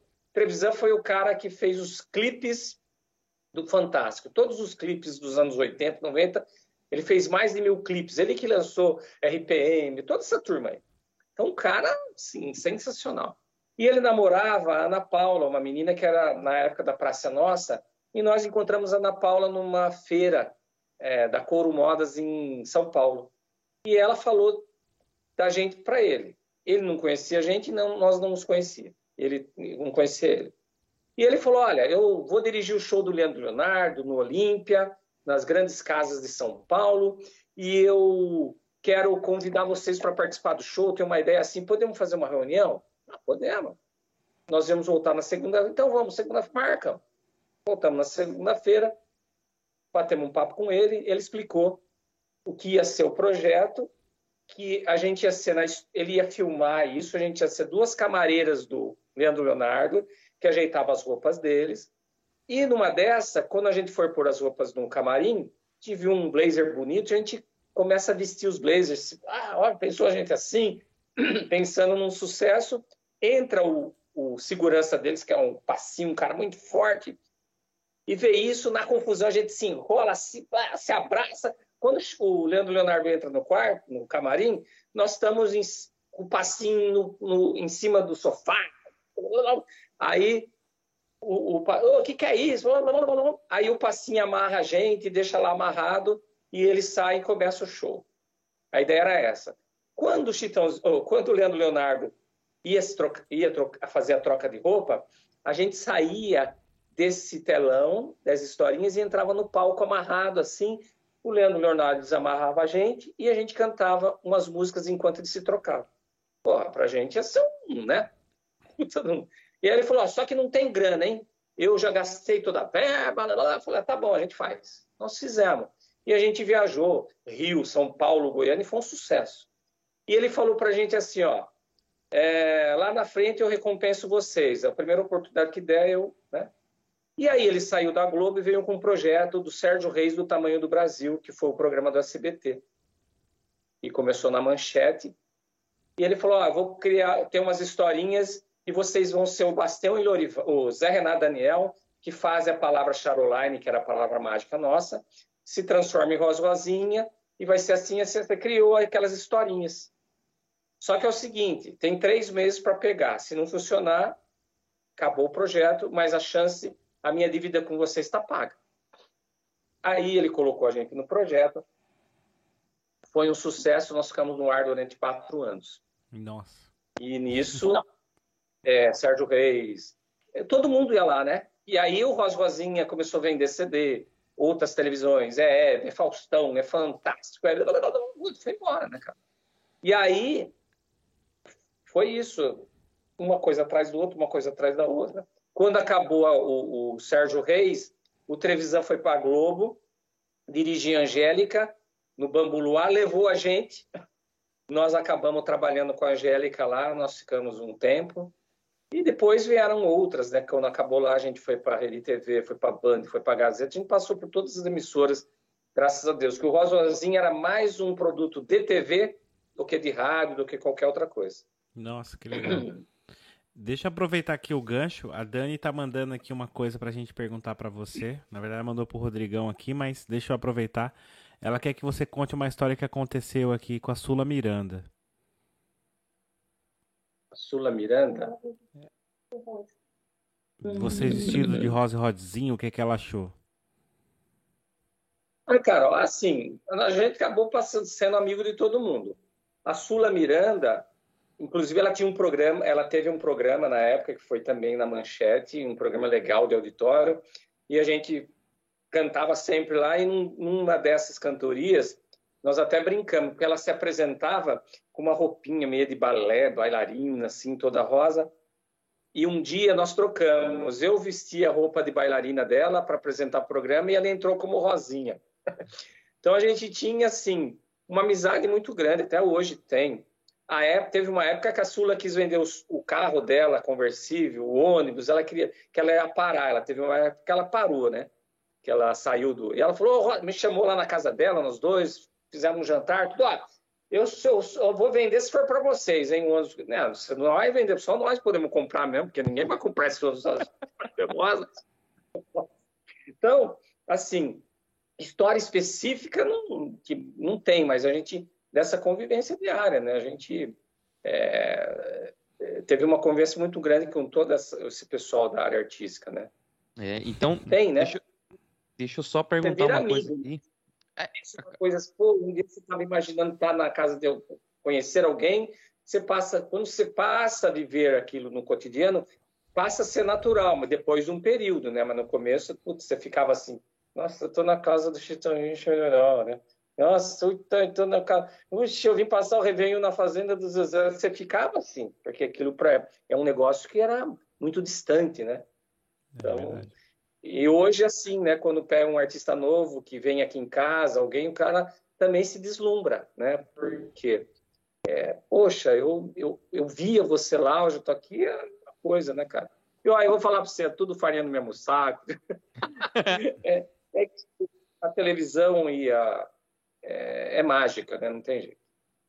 É assim, eu tenho uma concepção. Eu quero depois fazer uma pergunta que colocaram aqui uma saia justa para você, mas depois eu, eu, depois eu faço ela, tá no chat. É, eu... é, eu tenho uma percepção do seguinte: quando a gente olha para o meio artístico, a gente acaba vendo as estrelas e parece que elas são intocadas. Eu, eu vou falar uma coisa para você, Daniel. Eu nunca imaginei que hoje eu estaria falando com você. Tá? Eu nunca, nunca imaginei que você abriria as portas para estar tá aqui no Liderando, para estar tá recebendo a gente, a gente recebendo você, né? É uma troca, né? Então é só assim que as pessoas crescem, né? É trocando é, figurinhas, trocando experiências, né? E parece tudo muito intocado. Parece que essa gente nem é desse mundo, né? Então, é vendo a sua trajetória, é, vendo a sua trajetória e essa ascensão que foi devagar, porque assim, a gente não pode ser aqui hipócrita e falar assim, ah, deram sorte. Não, amigo, não deram sorte. Trabalharam para isso. Eu sou apologista que a sorte é você quem faz, é com seu trabalho. Então, assim, é isso que eu acredito. E olhando essa trajetória até agora, é, é, maravilhoso ver que você chegou na casa dessas pessoas e outro, hoje outros artistas olham para você da mesma maneira. Só é que vendo a pessoa que é o Daniel, eu hoje também consigo acreditar que esses outros artistas talvez sejam tão humanos quanto eu pensava que eles não fossem, porque parece que o estrelato está muito distante de nós, meros plebeus, né, que está aqui embaixo galgando e começando e buscando. Talvez no futuro outras pessoas vão olhar para nós, porque as gerações vão se renovando, né? E isso é bom. Vão olhar para nós e falar assim: pô, esses caras do liderando abriram as portas que a gente nunca imaginou que era possível fazer. Né? Então, assim, é, é, a gente também almeja um passado, um, é, olhando para o futuro, um passado glorioso. Tão grande quanto foi o do Rosa e Rosinha, e ainda é. A, a personagem que você é, é, ainda espelha muita gente. Eu, eu Inspira, fico né? maravilhado, né? né? Em ver. É, e hoje está falando, vê e está falando. Queria estar tá do lado tomando uma cerveja com você, que seria muito mais, assim, mais agradável dar risada na hora e, e tudo como está sendo agora. Né? Cara, cervejinha ou vinho aí. Ano que vem eu vou dar uma volta para Portugal e nós vamos votar aí Olha, ah. já está feito o convite para vir até o nosso estúdio. Nós temos um estúdio aqui mesmo em, em Lisboa e nós queremos a sua visita aqui, com toda certeza. Não, vou, eu estou planejando uma viagem para a Europa aí, para Portugal, Espanha, para nós vamos marcar. Ano vamos, que vem. Vamos sim. E aí nós vamos nos encontrar sim, com certeza. Em relação ao que você estava falando, eu acho que assim, claro que no início talvez da carreira, não só eu, como muitos artistas, você também se deslumbra, né? E assim, é, a, o volume de trabalho, o volume de coisas, ele é muito grande. Eu chego, nós chegávamos a ficar 60 dias sem ir para casa, para você ter uma base. É, trabalha muito, parece que não, cara, mas é vira noite, vira no, aquela coisa toda, é rádio das sete da manhã às sete da noite, é coletiva, é uma série de situações. E se acaba, talvez, eu, eu não me lembro disso, mas pode até ser que num, num dia eu distratei alguém, mas ia ser por causa do cansaço, por causa do, da correria, ou não dá, não é nem distratar, não dá uma atenção devida. Mas acho que também a, a caminhada do ser humano, ela tem que ser evolutiva, né? Eu, acho, eu acredito que a gente está aqui para uma evolução, né? E a, essa minha caminhada, ela mostrou muita coisa mostrou isso realmente. A gente tem um privilégio, tem que agradecer todos os dias, ter um, um trabalho diferenciado, que possa se dizer assim, né? Que as pessoas é, prestigiam muito mais, né? Então, e levar isso com uma, de uma forma natural. Eu acredito que eu nunca tive, é, não mudou eu, a forma que eu, de, de, eu, de eu lidar com as pessoas. Eu sempre fui assim, sabe? Sempre gostei de conversar, de abraçar, de bater papo, de e conhecer a história das pessoas, estar na casa de amigos. Eu vou para Jaú, visito meus amigos da escola. Né? Eu saio, eu não fico lá enfiado lá em casa. Eu, vamos embora. Eu, eu vou visitar meus amigos, vamos fazer um churrasco, vamos tomar uma cerveja, vamos não sei o que lá, vamos jogar bola, vamos, vamos. Eu acho que a vida é assim, cara. A gente não leva nada disso aqui. A gente deixa boas amizades, boas lembranças e boas passagens. Eu quero, a, o que eu quero é isso para minha vida, sabe? E poder colaborar com da, da, forma que eu, que eu consiga, da melhor forma que eu consiga. Para atrapalhar, eu não estou aqui. E acho que isso, essa, esse amadurecimento, essa caminhada me ensinou isso. A gente tem que evoluir, procurar ser é, melhor, cara, no dia a dia, sabe? Ninguém é nada. Amanhã dá um troço na, na gente aí, acabou, a sua história já foi, meu filho. Você é fez, fez, você não fez, não. Não, meu cuide, cuide do seu dia a dia, cuide de você, da sua família, dos seus amigos, que isso é o mais precioso que a gente tem na vida, cara. É verdade, Dani. Concordo contigo. Quer fazer a pergunta, Rodrigo? Que sim, a Ana sim, sim. quer colocar o, o, Dani em calça justa. É, eu vou falar aqui, ó. A Ana, a Ana Beraldo, ela pede para contar um caos aqui, que é o seguinte: que história é essa que deixaram você pelado, cara. Não foi o Rosa. Largaram o Rosa pelado. Ela. É, pergunta o dia que deixaram. Mas ela corrige aqui embaixo. Acho que eu não sei se ela falou do Rosa ou Rosinha. Não, e depois Pronto. fizeram um leilão aí, sortearam vocês lá. Quem ia pegar quem? Meu Deus, cara. Conta isso. Não, tá. Conta isso. Conta isso pra nós. Tem muitas histórias. Por exemplo, é, cara, era normal você chegar numa cidade e ter aquela muvuca de pessoas te esperando. Isso é normal. Você entrar num quarto de hotel e ter minha menina embaixo da cama, ou ter uma menina dentro do guarda-roupa, isso era mulher, né? Isso era, era virou normal, cotidiano, né? No Caramba, começo se assusta, cara. né?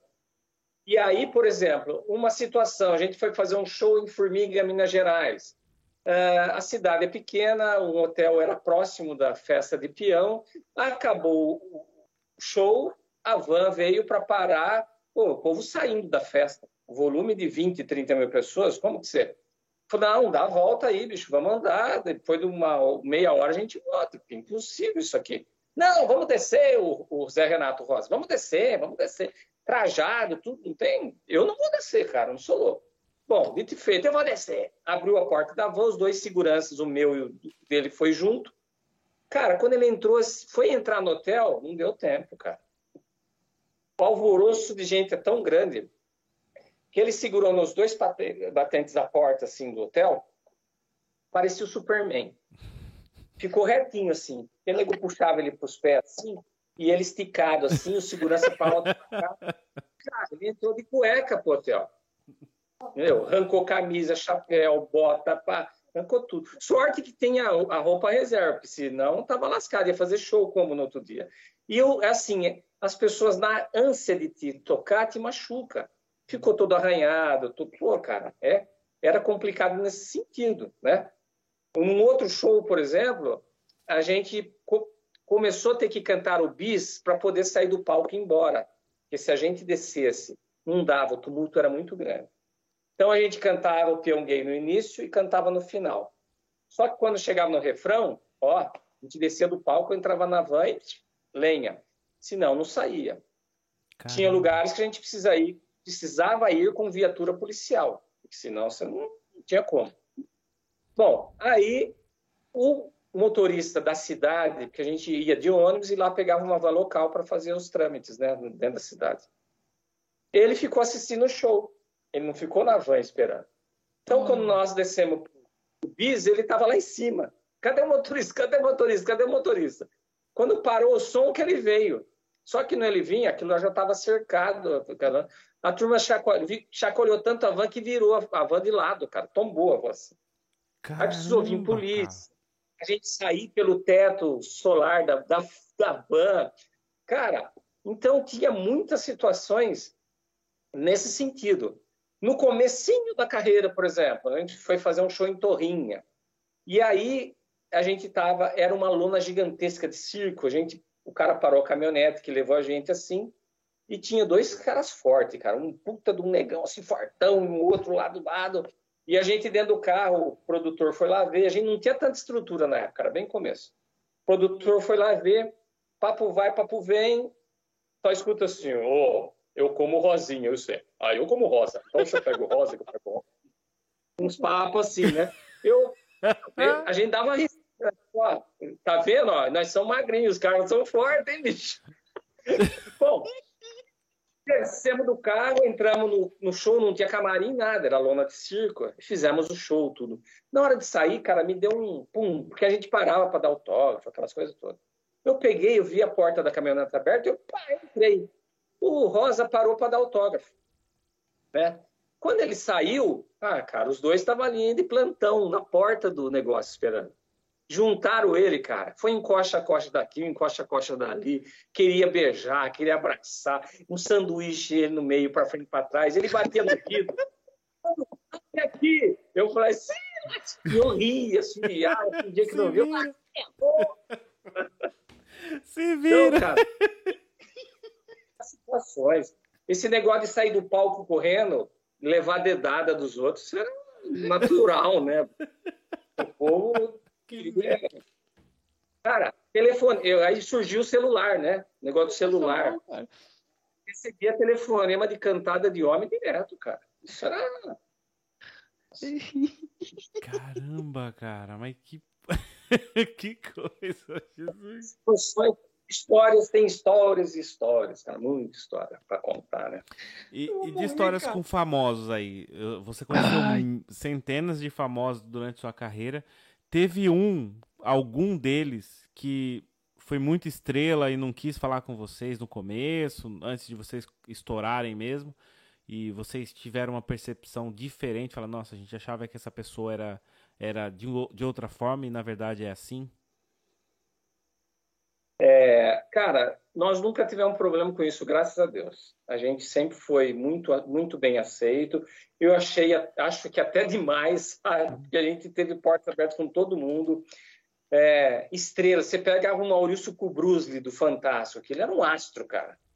O Maurício Kubrusli fez uma matéria com a gente de 20 minutos no Fantástico, cara, sabe? É, o Sérgio Reis, ele é padrinho de casamento do Zé Renato. É, É que eu estou falando. O Zezé, por exemplo, nós passamos o Réveillon na casa dele, na Araguapaz da Fazenda. É, o Chitão, a gente vivia na fazenda dele. O Leonardo, cara, assim, é, não teve, sabe? A gente, quando foi para a Globo, mesmo a Globo, os caras eram mais estrelas, né? E não é a parte mais artística. Você pega um Fala Bela, você pega esses caras mais, né? A gente nunca teve problema nenhum, cara. Eu não sei. Eu acho que o personagem era tão alegre, tão descontraído que as pessoas queriam até estar do lado da gente, sabe? Era um negócio assim é, contagiante. Aí você pega um Gugu, é, cara, sensacional. Um povo que é simples, por isso que chegou também onde chegou, viu? Ah, verdade. Falando em, em Gugu, tem uma história aqui para você contar também, que é da banheira do Gugu. O que, que aconteceu lá, Dani? É, faz um comercial aí, que eu volto já, que eu vou fazer um xixizinho, e eu conto essa história. Pode ser? Com pode, certeza. Pode. pode ir lá, Dani, à vontade. Vai lá, Dani. Cara, Ronaldo. E tá em pausa ali o, o Dani. Cara, uhum. muita história. Antes do Dani voltar aqui, eu quero agradecer o pessoal que está no chat mandando mensagem para nós. Muito obrigado mais uma vez. E tem aqui uma mensagem do Juliano Gaiteiro, de Jundiaí. Ele fala o seguinte: Oi, pessoal do podcast. Aqui é o cantor sertanejo Juliano Gaiteiro. Sou amigo do Daniel e vou contar uma coisa. Uma, vou contar uma coisa. Ele é tão humano que hoje ele é diretor de um projeto meu, Cantos e Causos Caipira. Nossa, que legal. É, Juliano, obrigado por compartilhar aí essa, mais um pedacinho aqui da história do, do, do Daniel, cara. É, é, muito, muito bom. A gente está uh, curtindo muito esse bate-papo com ele. E, cara, mais uma vez, obrigado a todos aqui do que estão acompanhando esse bate-papo. Não saiam daqui, o Dani já volta. Quer tá. falar alguma coisa, Rodrigão? É, era, era só para complementar aí a, a, o comentário do, do Juliano. Pessoal, comentem aqui embaixo, deixem perguntas para que a gente possa, então, fazer essas perguntas para o Daniel, para que a gente coloque ele em saia justa, para a gente dar mais risada, que eu já estou aqui passando mal, Ronaldão, cara, eu estou travando tudo aqui, tanto da risada. Mas não tem como não rir, né, cara? As histórias excelentes que ele conta aqui, um contador de, de histórias. Ah, é, muito, é muito bom. bom. muito bom. E é uma história não, de, de, de inspiração mesmo para todo mundo, cara. Acho que é tudo que ele fez durante esses 28 anos de carreira, tudo que ele alcançou e como ele disse no começo, tudo que ele. É, a forma que eles começaram, né? Eu acho que é, é uma lição para todo mundo e isso vai ficar aqui perpetuado no nosso canal e, e para posteridade, desculpa. Para a gente continuar com, com essa história e todo mundo vai acompanhar isso. É muito, muito bom dividir essa história com as pessoas. Isso, é, isso, isso. Aí, já, já temos o homem outra vez. Já voltou! Está voltando! Aí é Bebe. é Bebe, cara. Eu também Bebe, já né? fui uma Ronaldo... garrafa de um litro e meio. Daqui a pouco sou eu que corro pra casa de, pro banheiro. Aqui em Portugal é casa de banho. Que é casa de banho. Não é banheiro, não. A casa... casa de banho. É, não é essa casa de banho que o senhor tá a pensar, tá bem? Tá no Brasil, né? É. é. Não, mas assim, é, o Ronaldo tava falando aqui, Dani, é, que tivemos aqui o Juliano, gaiteiro, disse que você faz é, parte de um projeto, né? Hoje você é, é produtor, né? E, e, ajuda ele no, no, promove, né? Os cantos é, e causos caipira. Depois você vai contar um pouquinho pra gente disso daí. Antes, eu quero saber da banheira do Gugu também. E o Ronaldo estava comentando o quão bonita é essa trajetória de vocês. É verdade.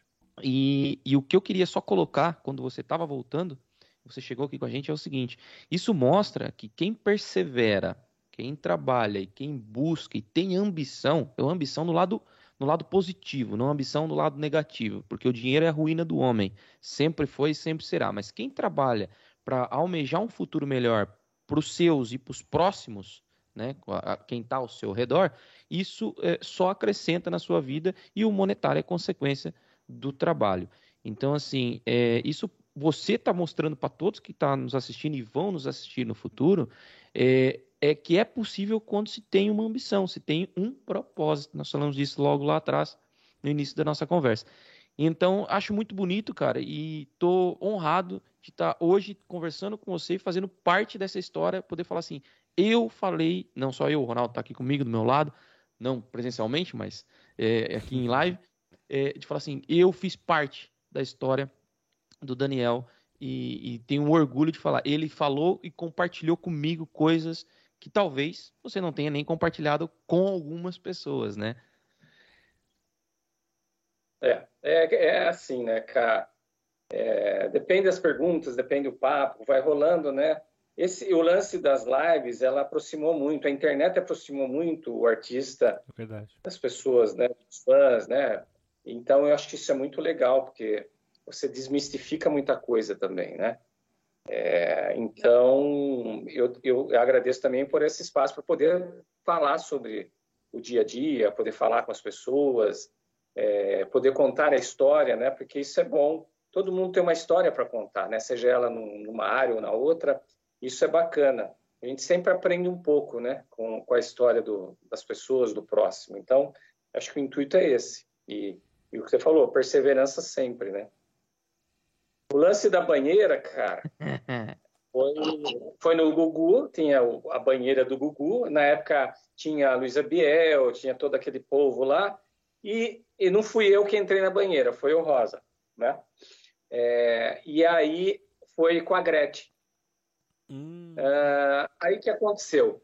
É, quando eles entraram na banheira, o Gugu falou assim: tá tudo pronto, tá tudo tá, vamos para um comercial, a gente volta já. E demora seus três, quatro minutos lá para voltar. E aí todo mundo fica batendo papo, isso, aquilo. Quando volta, que é ao vivo, né? Voltamos, então agora na banheira, então vai. O Gretchen, você pega o sabonete, o Rosa não deixa, aquela história. Começou. A Gretchen começou a pegar o sabonete, o Rosa deitou na banheira ficou lá, tranquilão, não fazia nada. Aí o Gugu, o que está acontecendo? Ela vai pegar tudo o sabonete. Ela roda, roda, roda e não acha nada. Ela falou, Gugu, para, que foi? Para, para, para. Não tem nenhum sabonete na banheira.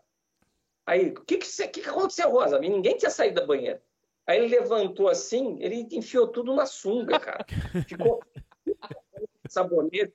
Parecia que tinha feito coisa nas calças, né? E aí, aí não vai pegar sabonete. Eu não vou mais pegar esse. Ele começou a tirar o sabonete, né? Eu não vou pôr a mão nesse sabonete aí. Pelo amor de Deus, tá na frente, tá atrás, tá vai saber o que passou. Então, né, cara? E a gente era chamado para isso, porque tinha sempre os diferenciais dessas brincadeiras, né? Sabia que com certeza ia ter animação quando fazia um convite para vocês, né? Com certeza era essa. Ah, era, a gente participava muito. No, no, o, o Luciano Huck tinha o H na Band, né? O H na Band era a época da feiticeira, da tiazinha, aqueles mitos de, daquelas mulheres, né? E tinha aquela área, a parte da depilação, que faz a pergunta. Cara, é, eu fui depilado pela tiazinha. Foi bom? Foi péssimo, que doeu pra caramba.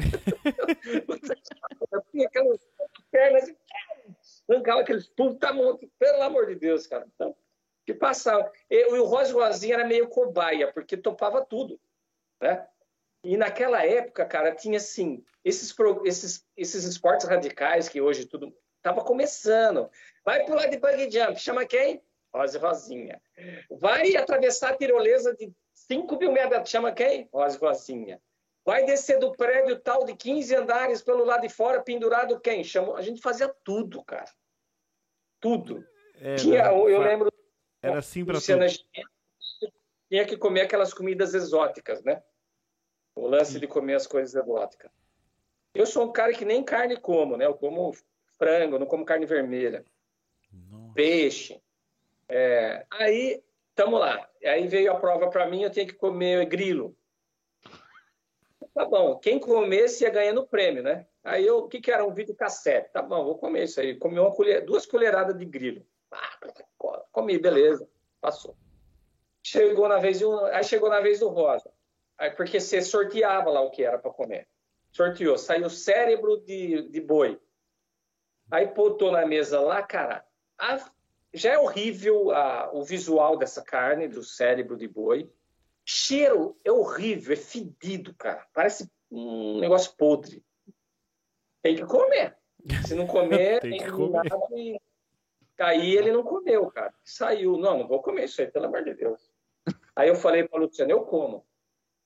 Se você me der o, presen... o prêmio dele. Senão, eu não como. A Luciana, não, come, não vou dar prêmio nenhum. Então não como também. Não, chegou no consenso de que ela ia dar o prêmio. Aí eu fui lá e exportei o negócio, comi. Horrível, mas comi. Nossa. É, aí vai não sei o que lá. Cara, eu saí de lá com 7, 8 prêmios aquele dia. Que assim, eu. É, o Rosinha, no geral, quando ia fazer um negócio, se propunha a fazer. Né? A única coisa que eu não fiz na vida é que eu tinha um receio grande disso, que já fui. O Globo Esporte convidou a gente, um monte de coisa, pular de paraquedas. Hum. Hum. Nunca quis, cara. Nunca quis. Hum. É um negócio que não me fala, não, não devo fazer. Né? Então, mas naquela época era muito isso. Era muito isso. Nossa, ah, que é. legal. É, Dani, para a gente poder, a gente já está conversando há mais de uma hora, já vamos fazer uma hora e meia que a gente está aqui no bate-papo. Eu falei para você que eu não quero amassar muito também, para te cansar muito, para a gente poder aqui encerrar nossa live. Você quer contar para a gente aqui alguma coisa? Qual que é o plano do futuro? Qual que é o projeto que você está trabalhando para o futuro? Eu vou mandar um abraço primeiro para o Juliano Gaiteiro. O projeto com ele é Contos e Causos, né? É, na verdade, eu escrevi esse projeto para ele e, e, dirijo ele. Ele faz espetáculo em teatros, né? Que é um, ele, ele conta causos e, e toca clássicos da música sertaneja, né? Hum. Juliano é um grande artista aqui de Jundiaí, região, um, merece um espaço. É, um dia você podia até entrevistá-lo aqui, que é um menino que tem muita história para contar. Com certeza. Com a gente certeza. vai falar sobre isso daqui a pouco. Em relação a. Assim, eu tenho, a, paralelo a isso, eu tenho as minhas coisas que eu faço, né? Que eu sempre fiz desde a época do Rosa Vazinha. Eu gosto muito de escrever, né? É, gosto muito de escrever que, que é? é? Depois tem que mandar um beijo aqui. Eu ah, gosto muito de escrever. Para todo mundo. Em 2012, eu lancei um livro chamado T3, Os Guardiões do Planeta Terra, que é um livro voltado para o infanto juvenil. As pessoas que, que cuidam da literatura não entenderam muito bem que era um livro diferenciado. Eu quero até mostrar aqui para vocês. Sobe um pouquinho, sobe um pouquinho, põe na altura do seu rosto. Ah, ele okay. tem um cadeado é, esse livro, na verdade, ele, que qual que era o intuito dele? Porque a molecada não gosta de ler, né? Aí eu criei uma história, é uma saga de um livro de uma saga de cinco livros, onde você, onde você coloca a, a, as crianças, o, quem está lendo o livro, na história os meninos são presos. Quando chega no momento, na época era o CD, né? Quando chega nessa parte aqui do livro, vê que tem um CD. Agora vai ser um QR Code, tá? É, quem está lendo é, chega nessa parte, é, é, é, um jogo, decifra o jogo da prisão que os meninos estão, aí sai um código, você digita do lado aqui para para você ler o final, abrir e ler o final do livro. Caramba, né? meu, interativo. Livro, em 2012, foi sempre isso que eu estou falando. Eu sempre vim com trazer coisas diferentes. A molecada não gostava de ler, a ideia era unir a leitura ao jogo virtual. Aí, há pouco tempo agora, eu estou terminando de fechar, inclusive vocês são praticamente a primeira mão em saber, Uhul. e a editora é Está no Brasil, mas é portuguesa também, é, a origem é portuguesa, Chiado, editora Olha. Chiado, é, do grupo Atlanta, né, uma editora renomada e muito. Nós estamos fechando um, um, um, uma parceria do meu segundo livro. Não é desse aqui, é uma série nova que eu estou lançando, que é Sociedade Secreta e, os, e, a Construção do Templo. É o primeiro livro da série. Então, eu tenho esse lado de escritor que eu estou lançando, que é, vai estar no Brasil, vai estar em Portugal e na Espanha, né, esse livro. É, então, é, Existe algum lugar para a gente comprar esse livro ser online já disponível não? Mesmo esse que você não, apresentou esse, aí? Esse que eu mostrei não, porque eu fiz, eu vou relançá-lo, né? É um livro assim que ele exige um, ele é muito caro porque tem jogo, tem uma série de situações e como as editoras não entenderam o projeto, é, eu não conseguia fazer sozinho. Eu fiz até uma parte e só que agora nessa nova retomada eu vou refazê-lo e vai em breve vai estar tá aí. Vai, vai ter virtual e vai ter físico, né? Vai ter e-book e vai ter o livro. Dani, deixa eu já e falar. Outros... Eu quero esse livro. Eu também. eu leio muito e eu quero mesmo esse livro. O dia que eu, você estiver vendendo, ou o dia que você vier para Portugal, pode trazer um para mim. Dois. E quando lançar o. E quando lançar em Portugal o outro, você vai aí compra e prestigia e anuncia aí pro povo. Com certeza, com toda é, certeza. Lógico. Tá chiado. Então eu ia falar sobre o falei sobre o livro. A gente está vindo com um projeto aí, se Deus quiser, em breve, uma série de humor sertaneja para a internet e talvez um canal de televisão. A gente está batalhando para isso. Se Deus quiser, até o começo do ano está no ar. É, é, eu continuo, eu estou em outros personagens, a Danete, né, para as pessoas seguirem as minhas redes sociais. No Instagram, é Daniel, com dois L's, underline Rosinha. E os outros são Daniel, com dois L's, Rosinha. Então, você encontra no YouTube, Facebook, toda essa linha, TikTok. Uhum. Ali tem a Danete, tem o, o Danilton, tem outros personagens. E eu vou viajar com dois espetáculos. Vou viajar com o espetáculo meio stand-up, não cara limpa, mas com esses personagens.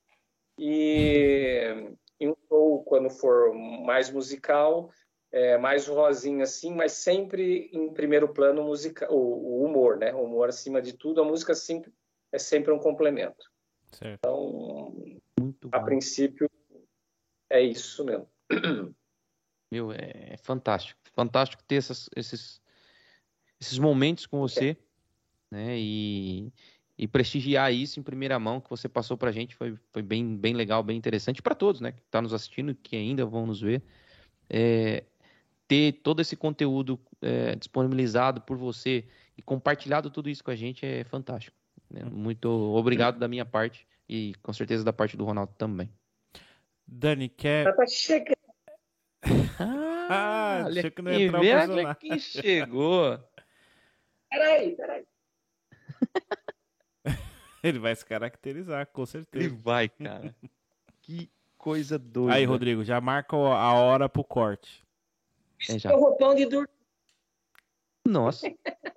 é assim que você fica mais confortável? Ah, é assim que eu fico. Bem mais confortável.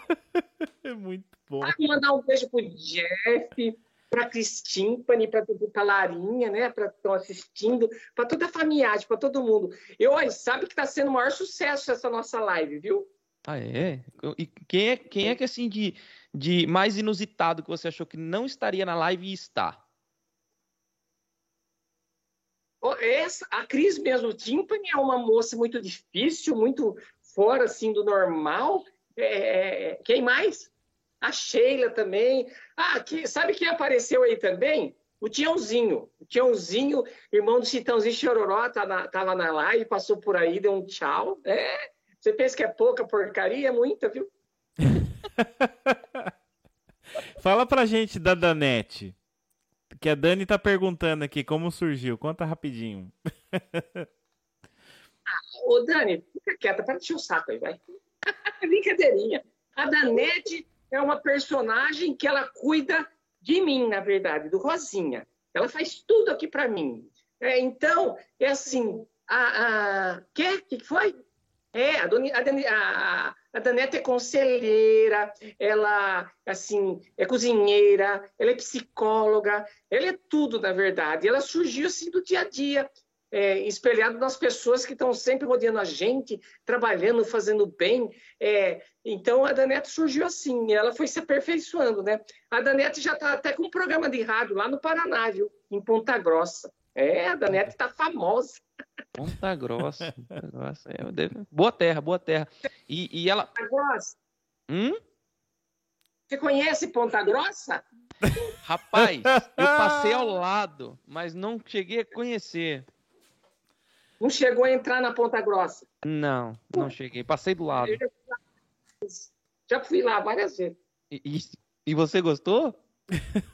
ah, lá sempre bem, né? Os shows foram sensacionais. É uma cidade cativante, viu? É. E tem uma outra lá próxima também que chama Toledo. Já ouviu falar? Já, já fui em Toledo. Eu conheço tudo isso. Curralinho, Toledo. É, é, é, Pau Grande, lá no Rio de Janeiro. Conheço todas essas cidades aí. E perdemos a conexão, pessoal. É, por algum motivo a live deve ter caído aqui. Deixa eu ver o que aconteceu.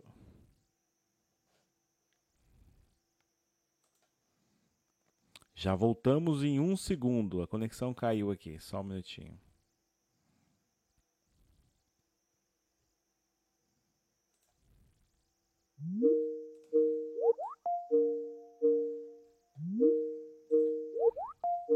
Be right back.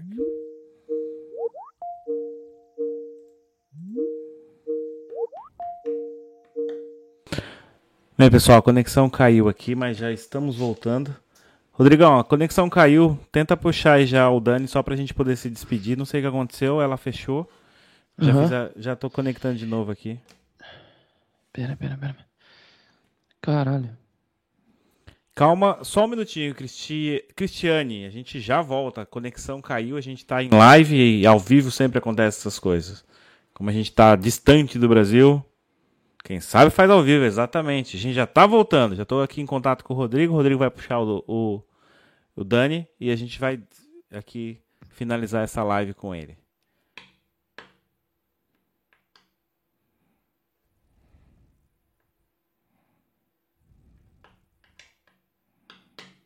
Caiu só o lado dos meninos lá, do, do Dani e do, do Rodrigo. Meu lado tá up ainda. Continuo aqui com vocês. Mas já voltamos. Eu tô aqui. Não vou abandoná-los. Não tá aparecendo aí, Rodrigo? Não, eu já, já puxei já. Tô, tô insistindo. Você caiu aí, é? Olá, estamos voltando. Ô, Ronaldo, você derrubou nós? Não, caiu, cara. Não, eu nunca faria isso. Ainda bem que deu tempo de pegar, né? Tava no chão, pertinho. Já tem o áudio, mas o vídeo não está aparecendo. Deixa eu ver o que acontece aqui. Eu tô, eu tô vendo vocês. Boa, estamos voltando. Vendo. Voltamos. Boa. Pessoal, desculpa. Como foi falado aqui, quem sabe faz ao vivo. Essas coisas no ao vivo acontecem. Dani, desculpa. O programa foi abaixo. O programa que a gente faz a nossa chamada aqui de vídeo. Eu continuei é online falando que nem um papagaio com o pessoal para ninguém abandonar a live. Mas já estamos de volta. Então é assim. O que, que aconteceu durante esse momento, Rô? É, o Rosinha estava me contando sobre. Até onde você ouviu, na verdade. Na verdade, Ponta ficou, Grossa... caiu até ele dizendo que adorou passar ali por Pau Grande, Toledo. Beleza. Umas cidades aí... meio estranhas ali do, do interior do Brasil. também que o, ela disse também que o Garrincha nasceu em pau grande, não que ele tenha um pau grande, mas enfim, é, é de lá. e, e, entretanto, eu perguntei para ele o que cada net faz assim que ele mais gosta, o que, que os mimos que cada net faz para ele que ele mais gosta, que ele tá mal acostumado. Tô vendo que ele tá muito bem, tá, tá bonito, tá brilhante. O que, que, que você mais gosta, Rosinha? A Danete cozinha muito bem, tá? É? Cozinha muito bem. É, outro dia ela fez um arroz internacional italiano, sabe? É, é um, é um, é um, um arroz papa, bem coisa assim, italiano. dentro. Na verdade, agora Não, ele fez é argentino. Inclusive, ela tem umas receitas lá no YouTube, se você assistir lá, ela fez várias receitas já para mostrar para as pessoas no Panelando com a Danete. Panelando é. com a Danete, é o nome de um, de um quadro já. Um, até um quadro ela tem. Por falar lá em Ponta Grossa, esqueci de falar um negócio. Quando eu tive lá, eles fizeram um cookies de manteiga para mim. Um cookies de E eles ficavam. É, primeiro eles deram, eles fizeram um cookies e falou assim: quer que eu passe manteiga no seu cookies? Porque é uma bolachinha deles lá tradicional. Né? Um eu tava com medo gostoso. de perguntar. Falei, Deixa que eu, eu passo a manteiga. Ninguém precisa passar manteiga no meu cookies, não. Mas isso é verdade. Cookies é um bolo tradicional. Nós fizemos, eles fizeram, foi a tia da, da, da, da sanfoneira, minha amiga lá, da Bia Sosek, a sanfoneira, nós somos lá, pessoal italiano, sabe? Eles são plantadores de batata. E chegou lá, tinha cookies, tinha queijo, salame, tudo que eles fazem. E só que eles falaram que o bom do cookies é com manteiga. Então eles queriam passar manteiga no meu cookies. Eu falei, ah, deixa para depois, deixa que eu passo, me dá manteiga aqui, que eu sei o quanto eu gosto de manteiga, né? É que eles passam muita manteiga no meu aí é encaixado, né? Então não. Ai, Você cara. vai me matar, cara. Então, olha, ô Rosinha, deixa eu te fazer uma pergunta. o Daniel, há um pouquinho, ele estava aqui com a gente e ele falou que você está ingressando no stand-up. O que, que você está aprontando nesse meio, Rosinha? O stand-up vai vir com meu avô, Rosalino, né? Ele abre o espetáculo. Na sequência, a Danete entra, né? E depois sou eu, eu sou o terceiro personagem, eu sou o último. Mas dizem que os últimos serão os primeiros, né? Então não tem problema. Aí eu faço no final é, a parte, é, a parte que cabe a mim, né? Que é a parte também de humor, de alegria, mas misturado com música. Eu não posso contar, porque é segredo, né? Senão vou revelar as coisas. Povo, hoje nós estamos precisando faturar, que a gente só gastou dois anos parados sem fazer nada, né? É, então, eu não posso contar. Eu posso contar que vai ter três personagens, vai ter música, vai ter muita coisa legal. Muito bom, muito bom, Rosinha. E, e tem alguma. Né? Então, não tem para Portugal, o Daniel for para Portugal, ele não me leva aí, a gente faz com os brasileiros aí, né? Vai saber, né? Vai ser um sucesso. Já aproveita, já aproveita e, e manda ver. Aqui em Portugal, os portugueses e os brasileiros que estão aqui consomem muito produto brasileiro, tá? Então vai ser um sucesso se você conseguir vir para cá com o seu show. Acho que vai ser muito, muito bom. Se precisar de ajuda aqui é. para que isso aconteça, nós estamos aqui para ajudar. É, vamos fazer o seguinte: eu, quando eu for para ir para passear, nós já aproveita, já fica mais uma semana, já divulga e já faz, né? Sim. Nós já volta com uns euros no bolso também. E tá valendo a pena hoje, né? É, eu. Pô, quanto tá? Sete? Quanto tá o euro? Sete. Tá quase sete reais. Um euro. 6,80, 6,90. Quanto é o ingresso básico aí? 20 euros. Básico, Nossa basicão. Senhora. Básico? Se nós cobrar 10 lota, então? Rapaz. Se lota. Rapaz, não vai ter lugar. Se lota, não, você vai abrir 10 sessões aqui. Que bom, então eu vou cobrar 50, eu faço uma só. Brincadeira, aproveita e fica o mês inteiro. Eu tenho bastante amigo em Portugal, né? Já fica aí. Sim. Rosinha, não quero tomar mais o seu tempo dessa incrível live que a gente teve. Você gostaria de mandar um beijo pro pessoal aqui, que o pessoal quer que você mande beijo pros seus fãs. É então, é, o seu momento. O espaço é brilha, seu. Brilha, brilha. Eu quero mandar um beijo para mim mesmo, porque eu sem eu não seria nada, né? É, quero mandar um beijo especial para todos os meus fãs e minhas fãs que me acompanharam, me acompanham. Esse pessoal é fiel, viu? Eu agradeço de coração e eu quero que eles saibam que, assim, na verdade, eu faço tudo, tudo que eu faço, que eu crio, é para eles. Né? A gente não cria nada para a gente, a gente cria para trazer alegria, para trazer bom humor, trazer para as pessoas. Eu vou dizer mais uma coisa, gente é, tira essa cara amarrada do rosto, acorde com um sorriso, dê assim um bom dia vida, dê um bom dia natureza, dê um bom dia para vocês. Faz o seguinte, comece a escutar o seu interior mais. Não fique muito. Ah, não, é, é, sabe como você tem que levar a vida? Escuta o que o teu coração está falando. Segue o seu instinto. Não vai pelo que os outros falam, porque eu vou falar uma coisa para você. 90% quer passar o pé no C. Então, presta atenção. Escuta o seu interior, é, converse com você mesmo. Ninguém é louco, não. Quem conversa com a gente mesmo não é louco, não. Isso é, isso é as pessoas que falam. As pessoas inteligentes falam com ela, falam com o seu interior e você sabe tudo que você quer e tudo que você quer. Nós mesmos causamos os nossos obstáculos. Aprendam isso. É verdade. Ninguém joga obstáculo na nossa vida, somos nós, tá bom? E a vida é alegria. Nós nascemos para ser felizes. Todos nós nascemos para ser felizes. Então, sigam adiante, que a vida é feita para viver da melhor forma possível. Eu amo vocês. Excelente. Que bom, cara. Rodrigão, considerações, meu amigo. Então vamos lá, depois dessas palavras lindíssimas do nosso querido Rosinha, tá? Eu quero deixar um recado para todos vocês que estão aqui, olha, vão aqui embaixo, curtam, se inscrevam, compartilhem. Volto a repetir, é importantíssimo para ajudar o nosso crescimento, para que a gente possa trazer cada vez mais conteúdo tão bom e tão gostoso como foi a live hoje com o Daniel e agora com a presença do Rosinha nos prestigiando nesse finalzinho, tá?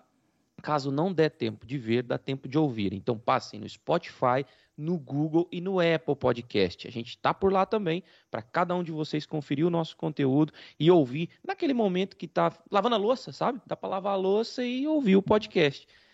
Então é isso, Ronaldão, da minha parte, fica assim. É isso aí. E também eu quero lembrar vocês aqui, pessoal, que aqui embaixo na descrição desse vídeo você encontra o link para todas as redes sociais do Liderando e também para as redes sociais do Daniel, tá? Do Rosinha. Eu tô vendo que a Ana mandou aqui vários, vários endereços de Instagram, TikTok. Isso tá aqui no chat. Seguir, por favor, segue aqui o Daniel. Vai lá, acompanha o trabalho dele, se inscreve no canal dele também, que tem muita coisa legal para vocês rirem, verem e seguirem. É o mais importante, tá? Dá essa força, essa fortalecida no trabalho também do Daniel, que a gente já viu aí que 28 anos do Rosinha de trabalho muito bem feito, que nos dá muita felicidade de ver e alegria. Dani Rosinha, obrigado. cara, eu só tenho uma palavra para te dizer agora. Muito obrigado. Na verdade é uma frase, não é uma palavra, mas duas. Duas. Obrigado. Muito obrigado. eu agradeço. Foi um prazer conhecê-los e acredito que o que mais é, fica aqui da gente é que a gente é, que nós nos tornemos amigos daqui para frente, tá bom? Quando vocês vieram para o Brasil, a minha casa aqui estão, as portas estão abertas, a porteira, porque nós moramos no sítio, a porteira está aberta. Sejam sempre bem-vindos. E, e acima de tudo é isso. O principal de tudo é a amizade, tá bom? Vocês consideram vocês hoje, a partir de hoje, são amigos da minha família, nossos amigos. E precisar, só dar um alô aqui. Não vem só pedir dinheiro, mas o resto Pode deixar. Dani, faço das suas palavras minhas e também do Rodrigo com toda certeza. Nós aqui temos a nossa casa aberta, nosso estúdio aberto e queremos receber você aqui. Quando você estiver em Portugal, vem tomar um vinho com a gente. Com certeza. Tá bom? Muito obrigado, meu amigo, e até a próxima. Até a próxima. Tchau, tchau. Tchau.